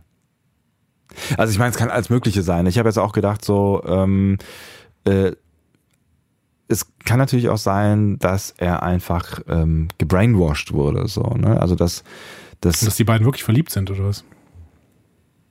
Und er das nicht will. So dieses äh, Stockholm-Syndrom. Helsinki. Welche Stadt war es nochmal? Stockholm? Stockholm. Stockholm. Ähm, ja, oder, oder das. Ich weiß, also es ist tatsächlich, es es spricht natürlich vieles für die, für die, ähm, für die Kaplan-Theorie an der Stelle. Aber ich, es kann natürlich auch echt einfach sein, dass, dass sie ihn gebrainwashed hat, zum Beispiel, und dass er quasi sowas wie, wie ein Schläfer ist, so, und er dadurch seine Flashbacks vielleicht mehr an Erinnerungen zurückbekommen hat, als wir gesehen haben. Meinst du, die zeigen uns dann die halben Flashbacks? Das wäre aber sehr fies. Oder tatsächlich gibt's da sowas wie, wie Gefühle. Also vielleicht sind, sind, sind die wirklich irgendwie miteinander. War, war eher meine Interpretation erstmal, Mhm. ne, dass irgendwie, dass wir haben, äh, also wir haben Gefühle bei Tyler, die er nicht haben will. Ne? Also er Aber will, also ich, ich, ich gehe ja mit allem, allem irgendwie mit, aber also was, dieses, was tust du mit mir, das finde ich halt echt. Das ist schon, also ich war, wie gesagt, mich hat das voll wieder in die Kaplar-These reingeschmissen und ich habe sofort gedacht, okay, im Prinzip hat Lirel, wartet Lirel auf den richtigen Moment, um den Schläfer wieder zu erwecken. So. Wenn es ein Schläfer ist. Oder um wirklich, ähm, quasi ihn herauszuholen. Vielleicht weiß er auch einfach. Also ich hatte ja eher das, das Gefühl, er weiß irgendwie Bescheid. So, also er ja. weiß, er weiß Bescheid.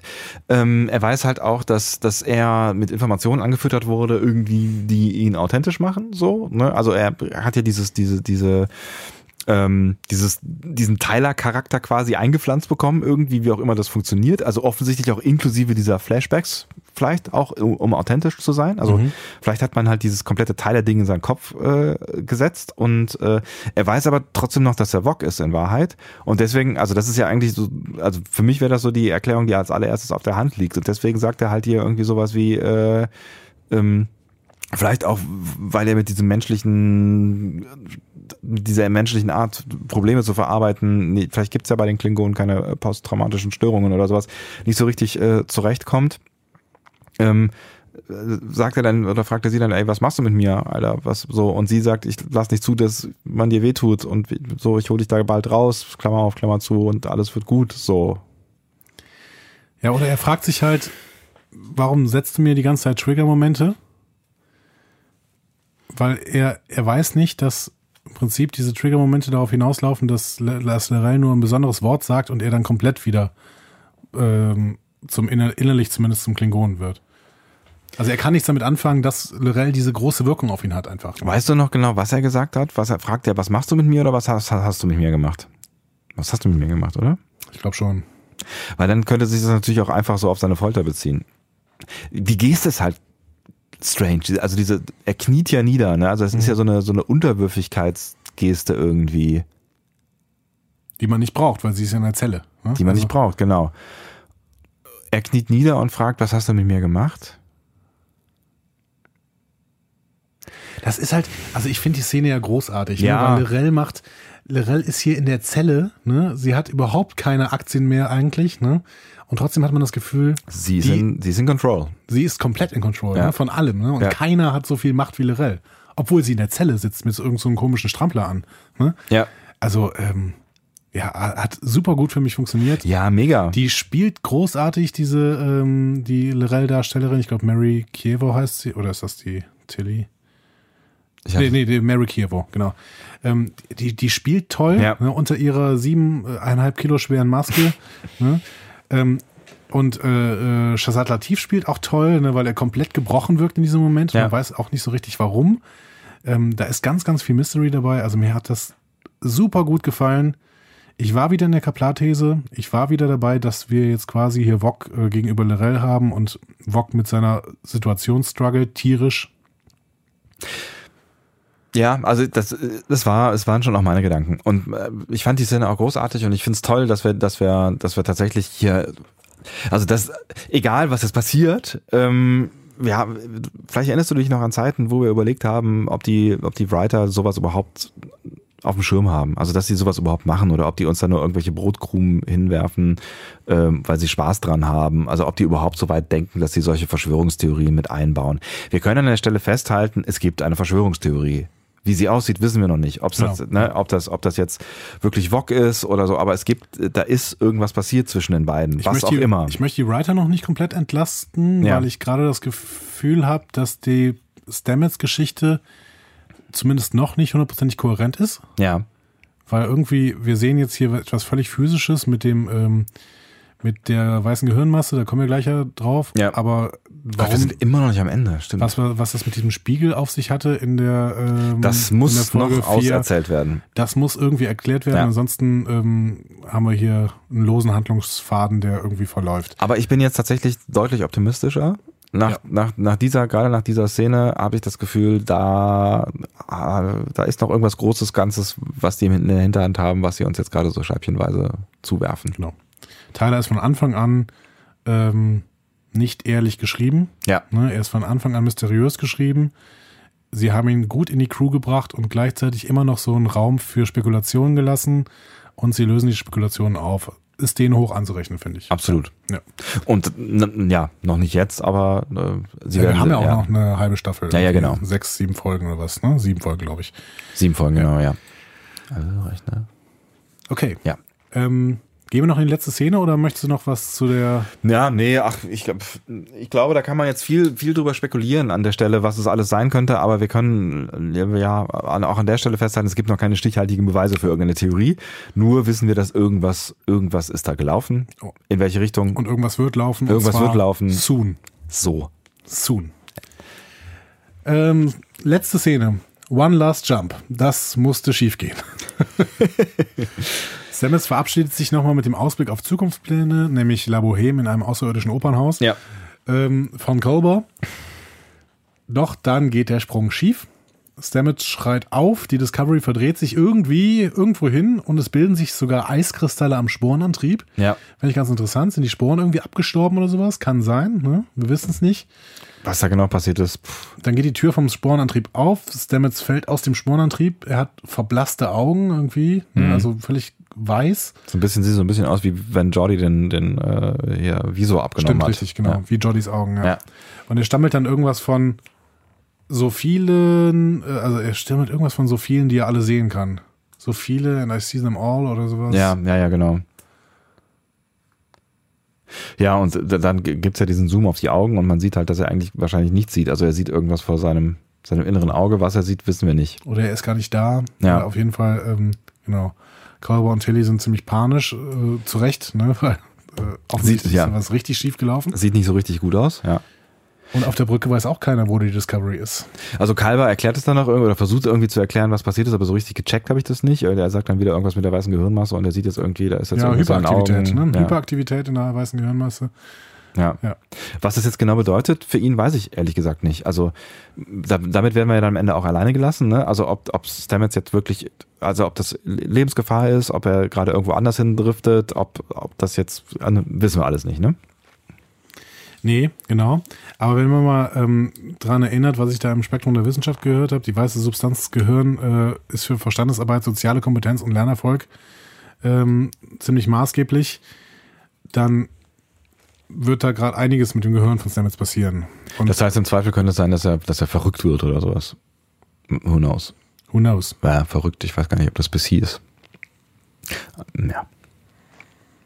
Wir reden über eine Ja, Serie. bist, ja. Wie PC bist du heute? How PC can you be? Ähm, auf der Brücke, wie gesagt, weiß keiner, wo die Discovery ist. Ja, Saru versucht es irgendwie äh, herauszufinden und tippt ein bisschen panisch hin rum. und her und sagt, Ja. äh, äh, also ganz ehrlich, ich weiß es einfach Ja, nicht. Ne? das ist der Schluss, nach dem, zu dem er kommt, nach gefühlten 30 Sekunden, in denen er versucht, irgendwas zu sagen, aber nichts findet, was er Ja. sagen kann. Ne? Aber schön ist auch halt, Lorca guckt raus und sagt, Mr. Saru, was sehe ich, was sehe ich mir da an? Ja. Äh, das hat er, glaube ich, schon mal irgendwann gesagt. Ne? Ähm, ich weiß gar nicht mehr wann. ja, weiß ich auch nicht mehr genau. Was sehe ich mir da an? Wann hat er das jetzt schon mal Was sehe ich gesagt? da? Auf was, ja. Oder war das, war das, war das Giorgio?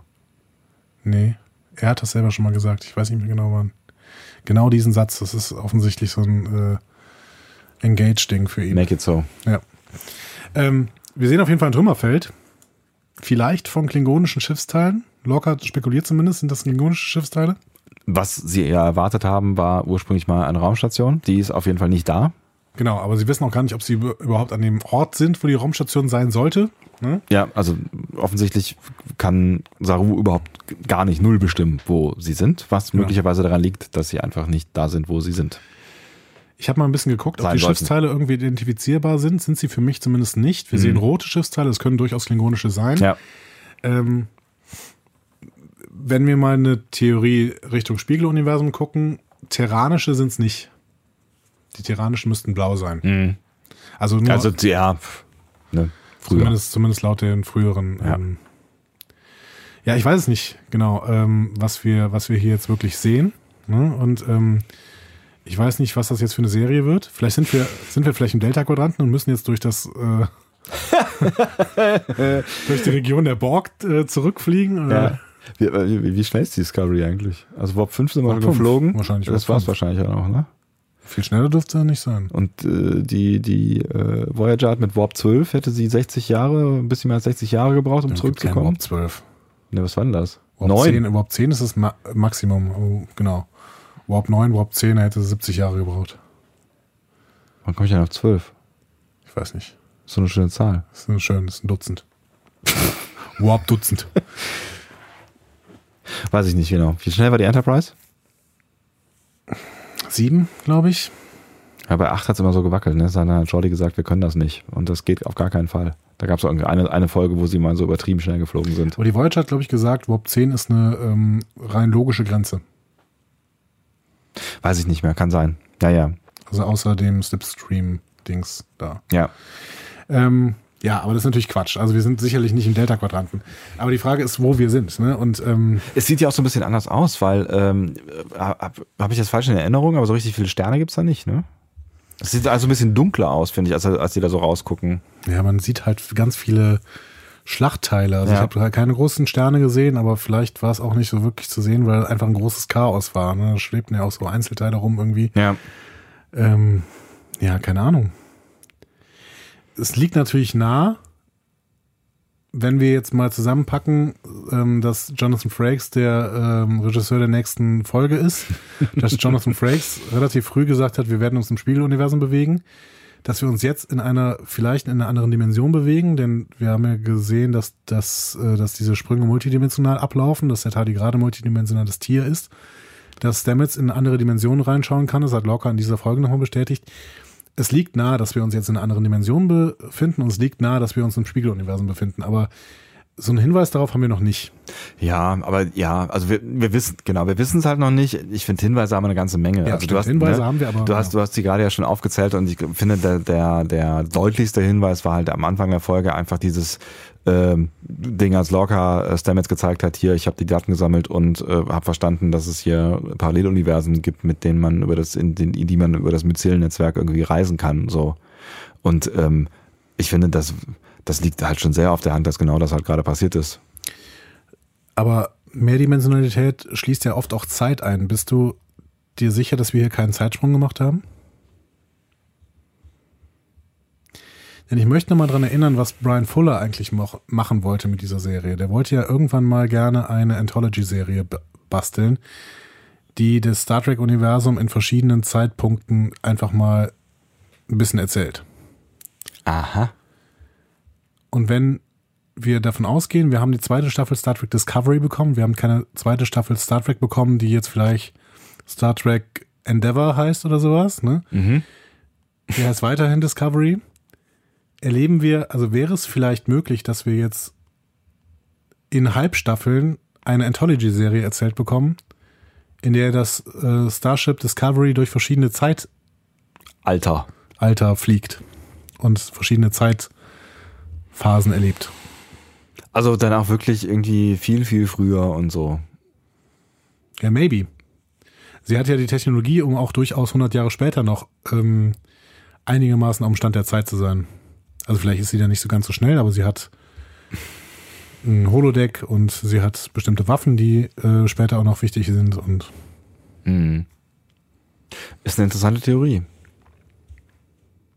Ich glaube selber nicht ganz auf die, an die Theorie, aber ja. es könnte zumindest sein. Ne? Nein, wir haben, was, was halt, was halt auf der anderen Seite äh, stehen bleibt, ist halt der Frake-Spoiler plus ähm, dieser, dieser, dieser Spiegel-Move von Stamets damals, ne? Also das, das, das sind halt so zwei, zwei Trigger Points in Richtung Spiegeluniversum. So, und ich möchte jetzt auch nochmal zurückkommen auf das, was du dir eben erkauft hast. Hm? du hast nämlich eben gesagt, ja. Ähm, für Terral ist es auch okay, die Logik, der Zweck heiligt die Mittel.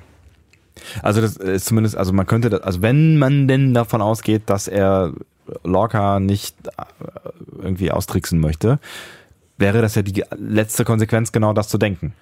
Was wäre denn dann mit der Theorie, dass wir durch den Sprung jetzt erst ins richtige Universum gekommen Habe sind? Habe ich auch schon drüber nachgedacht. Habe ich auch schon drüber nachgedacht. Ähm könnte einiges, einiges erklären. Also könnte einiges erklären, macht aber auch ein bisschen was schwieriger. Weil es macht, macht ein bisschen Kanonprobleme, weil wir Donato 5 wäre ein Problem. Oh, nee, Donato 5 wäre eigentlich kein Problem. Donato 5 würde sich dann wieder gut erklären, weil ja, aber es wurde ja erwähnt in diesem, dieser, dieser Zeit. Also in dieser, Ach so, stimmt, es wurde ne? mal erwähnt, ja, genau. Es wurde immer erwähnt, also das wäre das Problem. Ja, weiß ich, es kann ja auf beiden Seiten passieren. Ähm, das, ich finde, ein großes Problem wäre die Föderation denn die gibt es im Spiegeluniversum ja nicht, mhm. sondern da gibt es eben die, äh, das, das ähm, ähm, Terrane Stern-Imperium. Ne? Kann natürlich sein, wir bewegen uns ja jetzt auch 100 Jahre vor äh, diesen ganzen Geschichten. Nee, wir bewegen uns 90 Jahre nach der Enterprise, wo es das schon gab. Und oh, du hast recht, Enterprise. Bei DS9 gibt es es immer noch oder es zerfällt gerade oder sowas. Das heißt. Ich hätte die Enterprise verdrängt. Aber vielleicht gibt es auch mehrere Spieluniversen. Auch das ist ja möglich, weil, weil Lorca uns gesagt hat, dass es mehrere Universen, mehrere Paralleluniversen gibt. Ja, ich meine, damit haben sie sich natürlich jetzt jegliche Offenheit geschaffen, die man sich so schaffen kann. Also ab, ab diesem Zeitpunkt kann sie jetzt wirklich alles machen und ähm, auch alles wieder zurechtrücken, was sie jetzt mit mhm. dem Kanon möglicherweise versaut haben könnten. Bis auf Donato 5. Naja, ja, egal. Ähm, ja. Ja, können sie alles mitmachen, wirklich. Also eigentlich, können sie damit alles mitmachen, ja. Beliebig viele Paralleluniversen, dann können sie ja, äh, das ist ja diese beliebte philosophische Theorie, dass alles, was möglich ist, auch passiert. Ja. In irgendeinem Universum. Ähm, also ich habe da auch drüber nachgedacht, ob sie möglicherweise jetzt erst wirklich zurückkommen in, in das reale Star Trek-Universum. Ähm, und, und das würde natürlich einiges erklären. Ne? Also zum Beispiel, dass ähm, Michael für Meuterei so hart bestraft wurde und dass es Straflager gibt. Ne? Das würde Lorcas Verhalten klären. Das würde nicht so ganz Cornwells Verhalten klären, die ihn ja absetzen will. So, ne? Ähm ja, warum macht, macht sie das? Welche, Weil er unberechenbar ist. Ich meine, es müssen ja im, im Paralleluniversum jetzt auch nicht alle irgendwelche Schurken sein, ne? Wenn wir nicht in diesem albernen Spiegeluniversum sind, in dem wir schon ein paar Mal in den Serien waren, das wirklich sehr, sehr überdreht und albern ist. Das teilweise gute Folgen waren, aber mhm. natürlich keine ernstzunehmende, kein ernstzunehmender Handlungsort. Ja, die, die sind natürlich äh, sehr überzeichnet in die andere Karikaturen, Richtung. Das sind totale Karikaturen, ja. genau. Das sind sie halt hier nicht mal, abgesehen von Stamets vielleicht. Manchmal. Manchmal.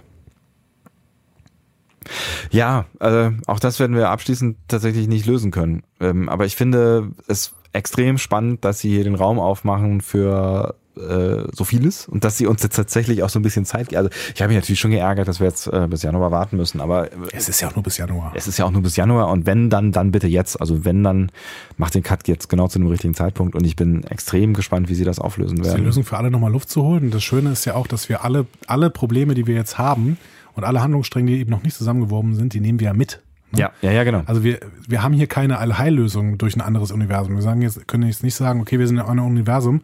Das heißt, Lorel und Tyler fallen sich jetzt äh, um die Arme und machen mit Burnham und Tilly eine Party. Ne? Wir wissen ja auch gar nicht überhaupt, ob, ob, ob das jemals irgendwie äh, das, das Ziel von irgendwem dieser ganzen Geschichte war, dieses Universum zu verlassen. Also äh, vielleicht bringt das ja auch Schwierigkeiten für alle Beteiligten. Vielleicht findet das genau. Lorel ja auch scheiße ich glaube, Lorel hat überhaupt keine Ahnung von verschiedenen Universen. Ich glaube, wir haben ähm, als also Spekulationsobjekte von Leuten, die Bescheid wissen, das sind zwei meiner Meinung nach und das sind Lorca und Stamets. Und sonst keiner.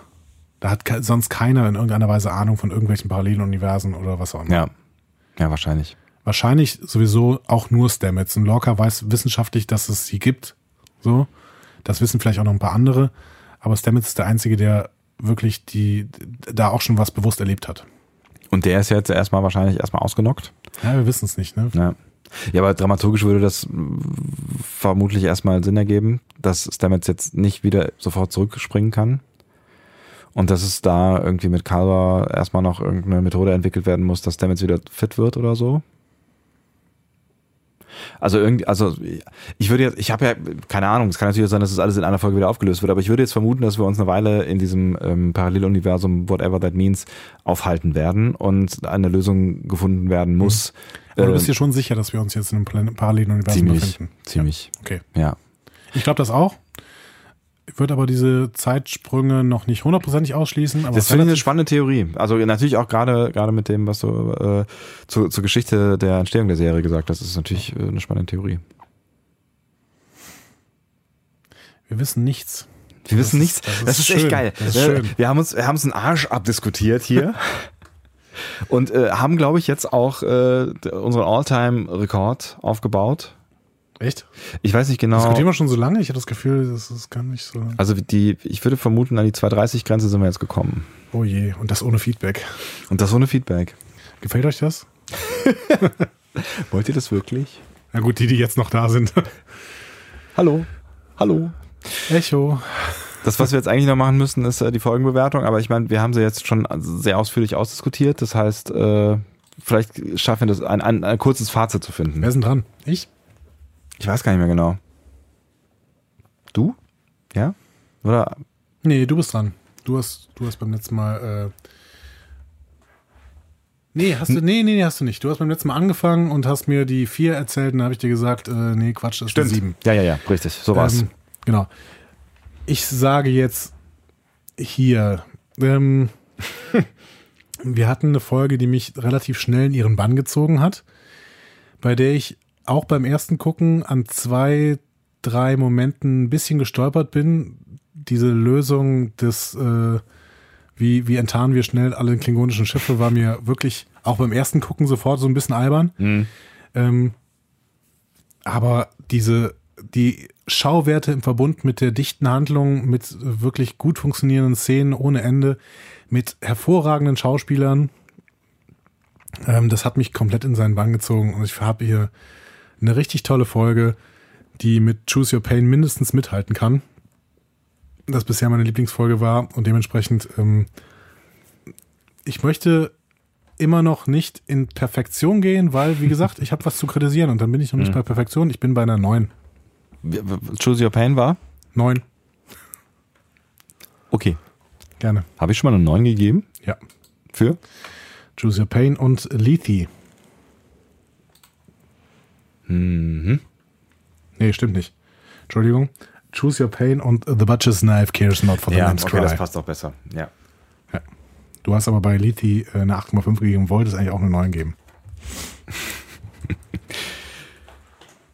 Also ich kann an der Stelle sagen, dass die Hoffnung, die ich hatte am Ende der letzten Folge, die mich ja doch sehr enttäuscht hat, ähm, dass sie sich bewahrheitet hat, dass äh, die letzte Folge, also zumindest, ich, ich hatte zwei Hoffnungen. Erstens, dass die zwe- nächste Folge, also die jetzige Folge besser wird und die, dass äh, die jetzige Folge auch die zweite, die, also die erste Folge, meine Herren, ich, mein, mein, mein, mein Hirn Denk noch mal kurz in Kladde. mein, mein Hirn spuckt nicht mehr die Sachen aus, die ich eigentlich sagen will.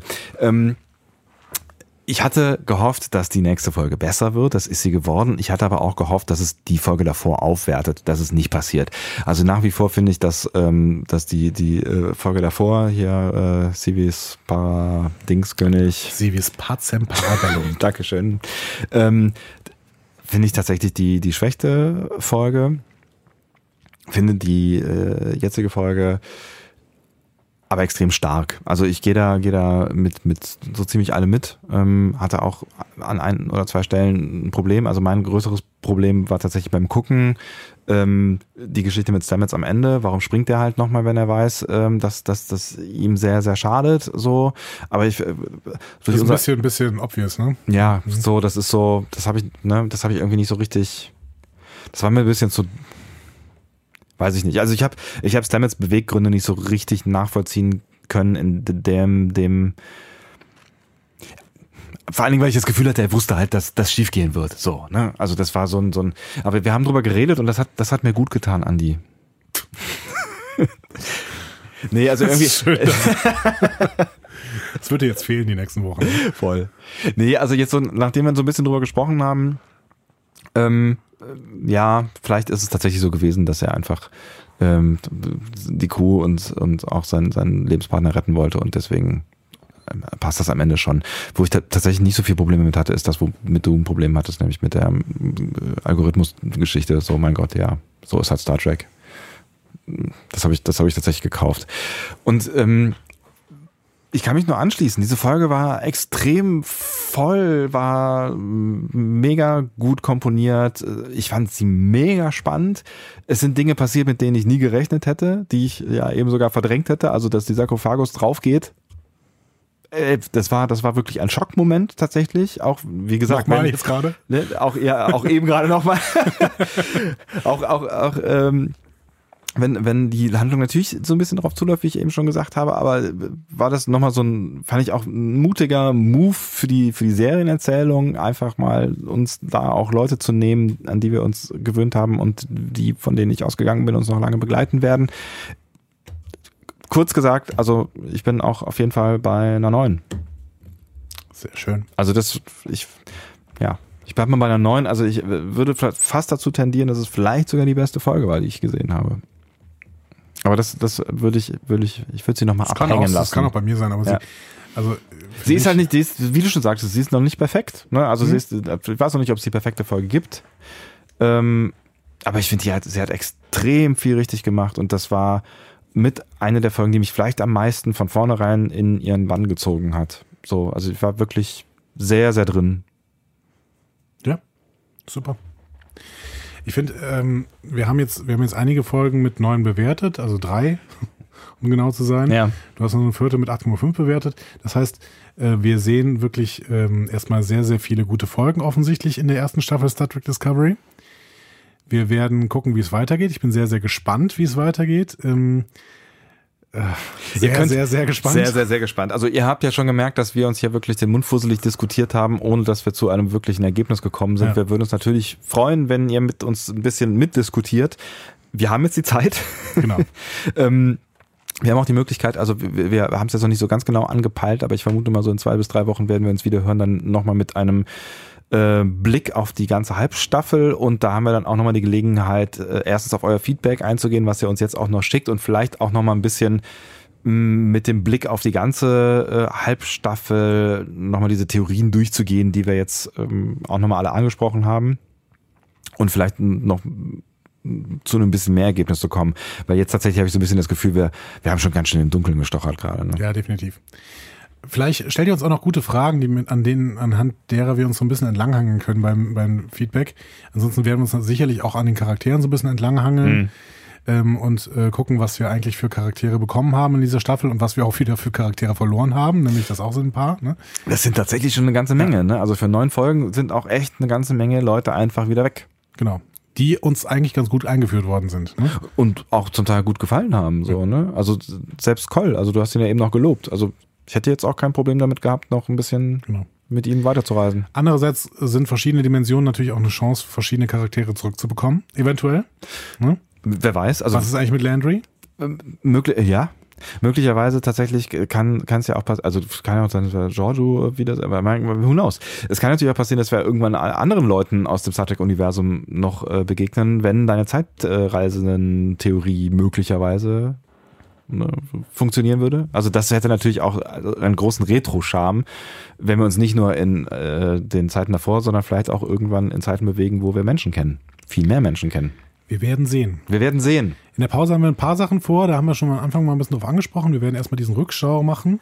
Eventuell werden wir noch ähm, den ein oder anderen Lieblingsfolgencast haben. Ähm, hat einfach damit zu tun, dass wir auch mal so ein bisschen den Blick ins Star Trek-Universum grundsätzlich sehen wollen und gucken wollen, wie das, wie denn gerade die besten Folgen der bisherigen Serien auch mit Star Trek Discovery zu vergleichen sind. Hm? Und das, das finde ich tatsächlich ganz spannend, weil wir haben ganz am Anfang in unserer Einführung, als wir so ein bisschen darüber gesprochen haben, was uns eigentlich äh, so zu Star Trek gebracht hat und welchen Blick wir so auf Star Trek haben, ja auch schon so ein bisschen über die, die Qualität der Folgen gesprochen und das hat uns ja auch dann bei den, bei den Pilotfolgen noch so ein bisschen begleitet und ähm, ja, ich finde es ganz spannend, mal in diese Diskussion einzusteigen, um zu gucken, ob man das überhaupt miteinander vergleichen kann. Ja, genau. So, Mhm. ne? Ähm, und ja, ich, ich bin mir noch nicht so ganz sicher, ob das, ob das gelingen wird, aber das, das finde ich irgendwie einen ganz, ganz spannenden Ansatz, dass man sich vielleicht nochmal so ein paar unserer Lieblingsfolgen ähm, mit rausnimmt, aber vielleicht auch, ähm, auch mit Blick dann, ich greife mal ganz weit vorne, wenn diese Staffel mal komplett vorbei ist, vielleicht dann auch mal mit Blick äh, auf, auf die Zeit äh, zwischen den beiden Staffeln, dass man sich auch nochmal so die eine oder andere Folge vornimmt, die möglicherweise was mit Star Trek Discovery äh, zu tun hat, weil da gibt's ja durchaus einige Ansatzpunkte. Genau. Ne? Jetzt vor allen Dingen in TOS, aber eventuell ja auch später noch. Vielleicht, ja, wer weiß, was jetzt noch kommt. Ne? Genau.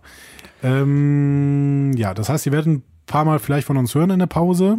Ähm, wir haben jetzt den 14.11. noch. Gerade noch so? Gerade naja, noch so. Äh, ein bisschen noch. Ja. Ähm, es kann durchaus sein, dass ihr noch im November noch äh, den Staffelrückblick von uns hört. Ja. Ähm, werdet im Dezember hundertprozentig von uns hören ähm, und äh, Anfang Januar geht's dann ja schon wieder weiter. Ja. Das Die, geht. die, also diese absolute Regelmäßigkeit, dass ihr jede Woche jetzt einen Cast von uns bekommt, die ist jetzt erstmal für ein paar Wochen weg. ja, aber wir schaffen das Aber gemeinsam. damit könnt ihr, glaube ich, auch mal kurz leben. Genau, das ist ja auch ganz schön Holz, was wir euch geliefert haben. Das müssen wir jetzt auch mal festhalten. Ne? Also ich meine, äh, spätestens jetzt mit dieser Folge. Also ein bisschen, ein bisschen Entwöhnung, aber wir freuen uns natürlich trotzdem darüber, wenn ihr Bock habt, mit uns noch ein bisschen weiter zu diskutieren über diese Folge. Gerne auch schon mal in den Review auf die ganze Halbstaffel gehen. Ähm, können wir gerne auch schon mal so ein bisschen drüber quatschen und das werden wir dann in den nächsten Wochen mit einer nächsten Folge Discovery Panel intensivieren. Schreibt uns also bei Facebook unter Discovery Podcast. Oder auf Twitter at Panel Discovery. Oder auf, am liebsten natürlich immer auf unserer Website, wo auch mittlerweile sehr, sehr rege diskutiert wird, www.discoverypanel.de. Nicht, weil wir die anderen Netzwerke nicht auch mögen und schätzen und da nicht auch unterwegs sind, aber es, äh, es hat sich jetzt so ein bisschen ähm, herausgestellt, dass es eigentlich ganz schön ist, wenn die Diskussionen so ein bisschen gebündelt stattfinden, weil dann kann man auch noch mehr miteinander diskutieren. Und zuletzt, wenn ihr uns irgendwas Geheimes äh, mitteilen wollt, könnt ihr uns dann auch schreiben unter info at äh, discoverypanel.de.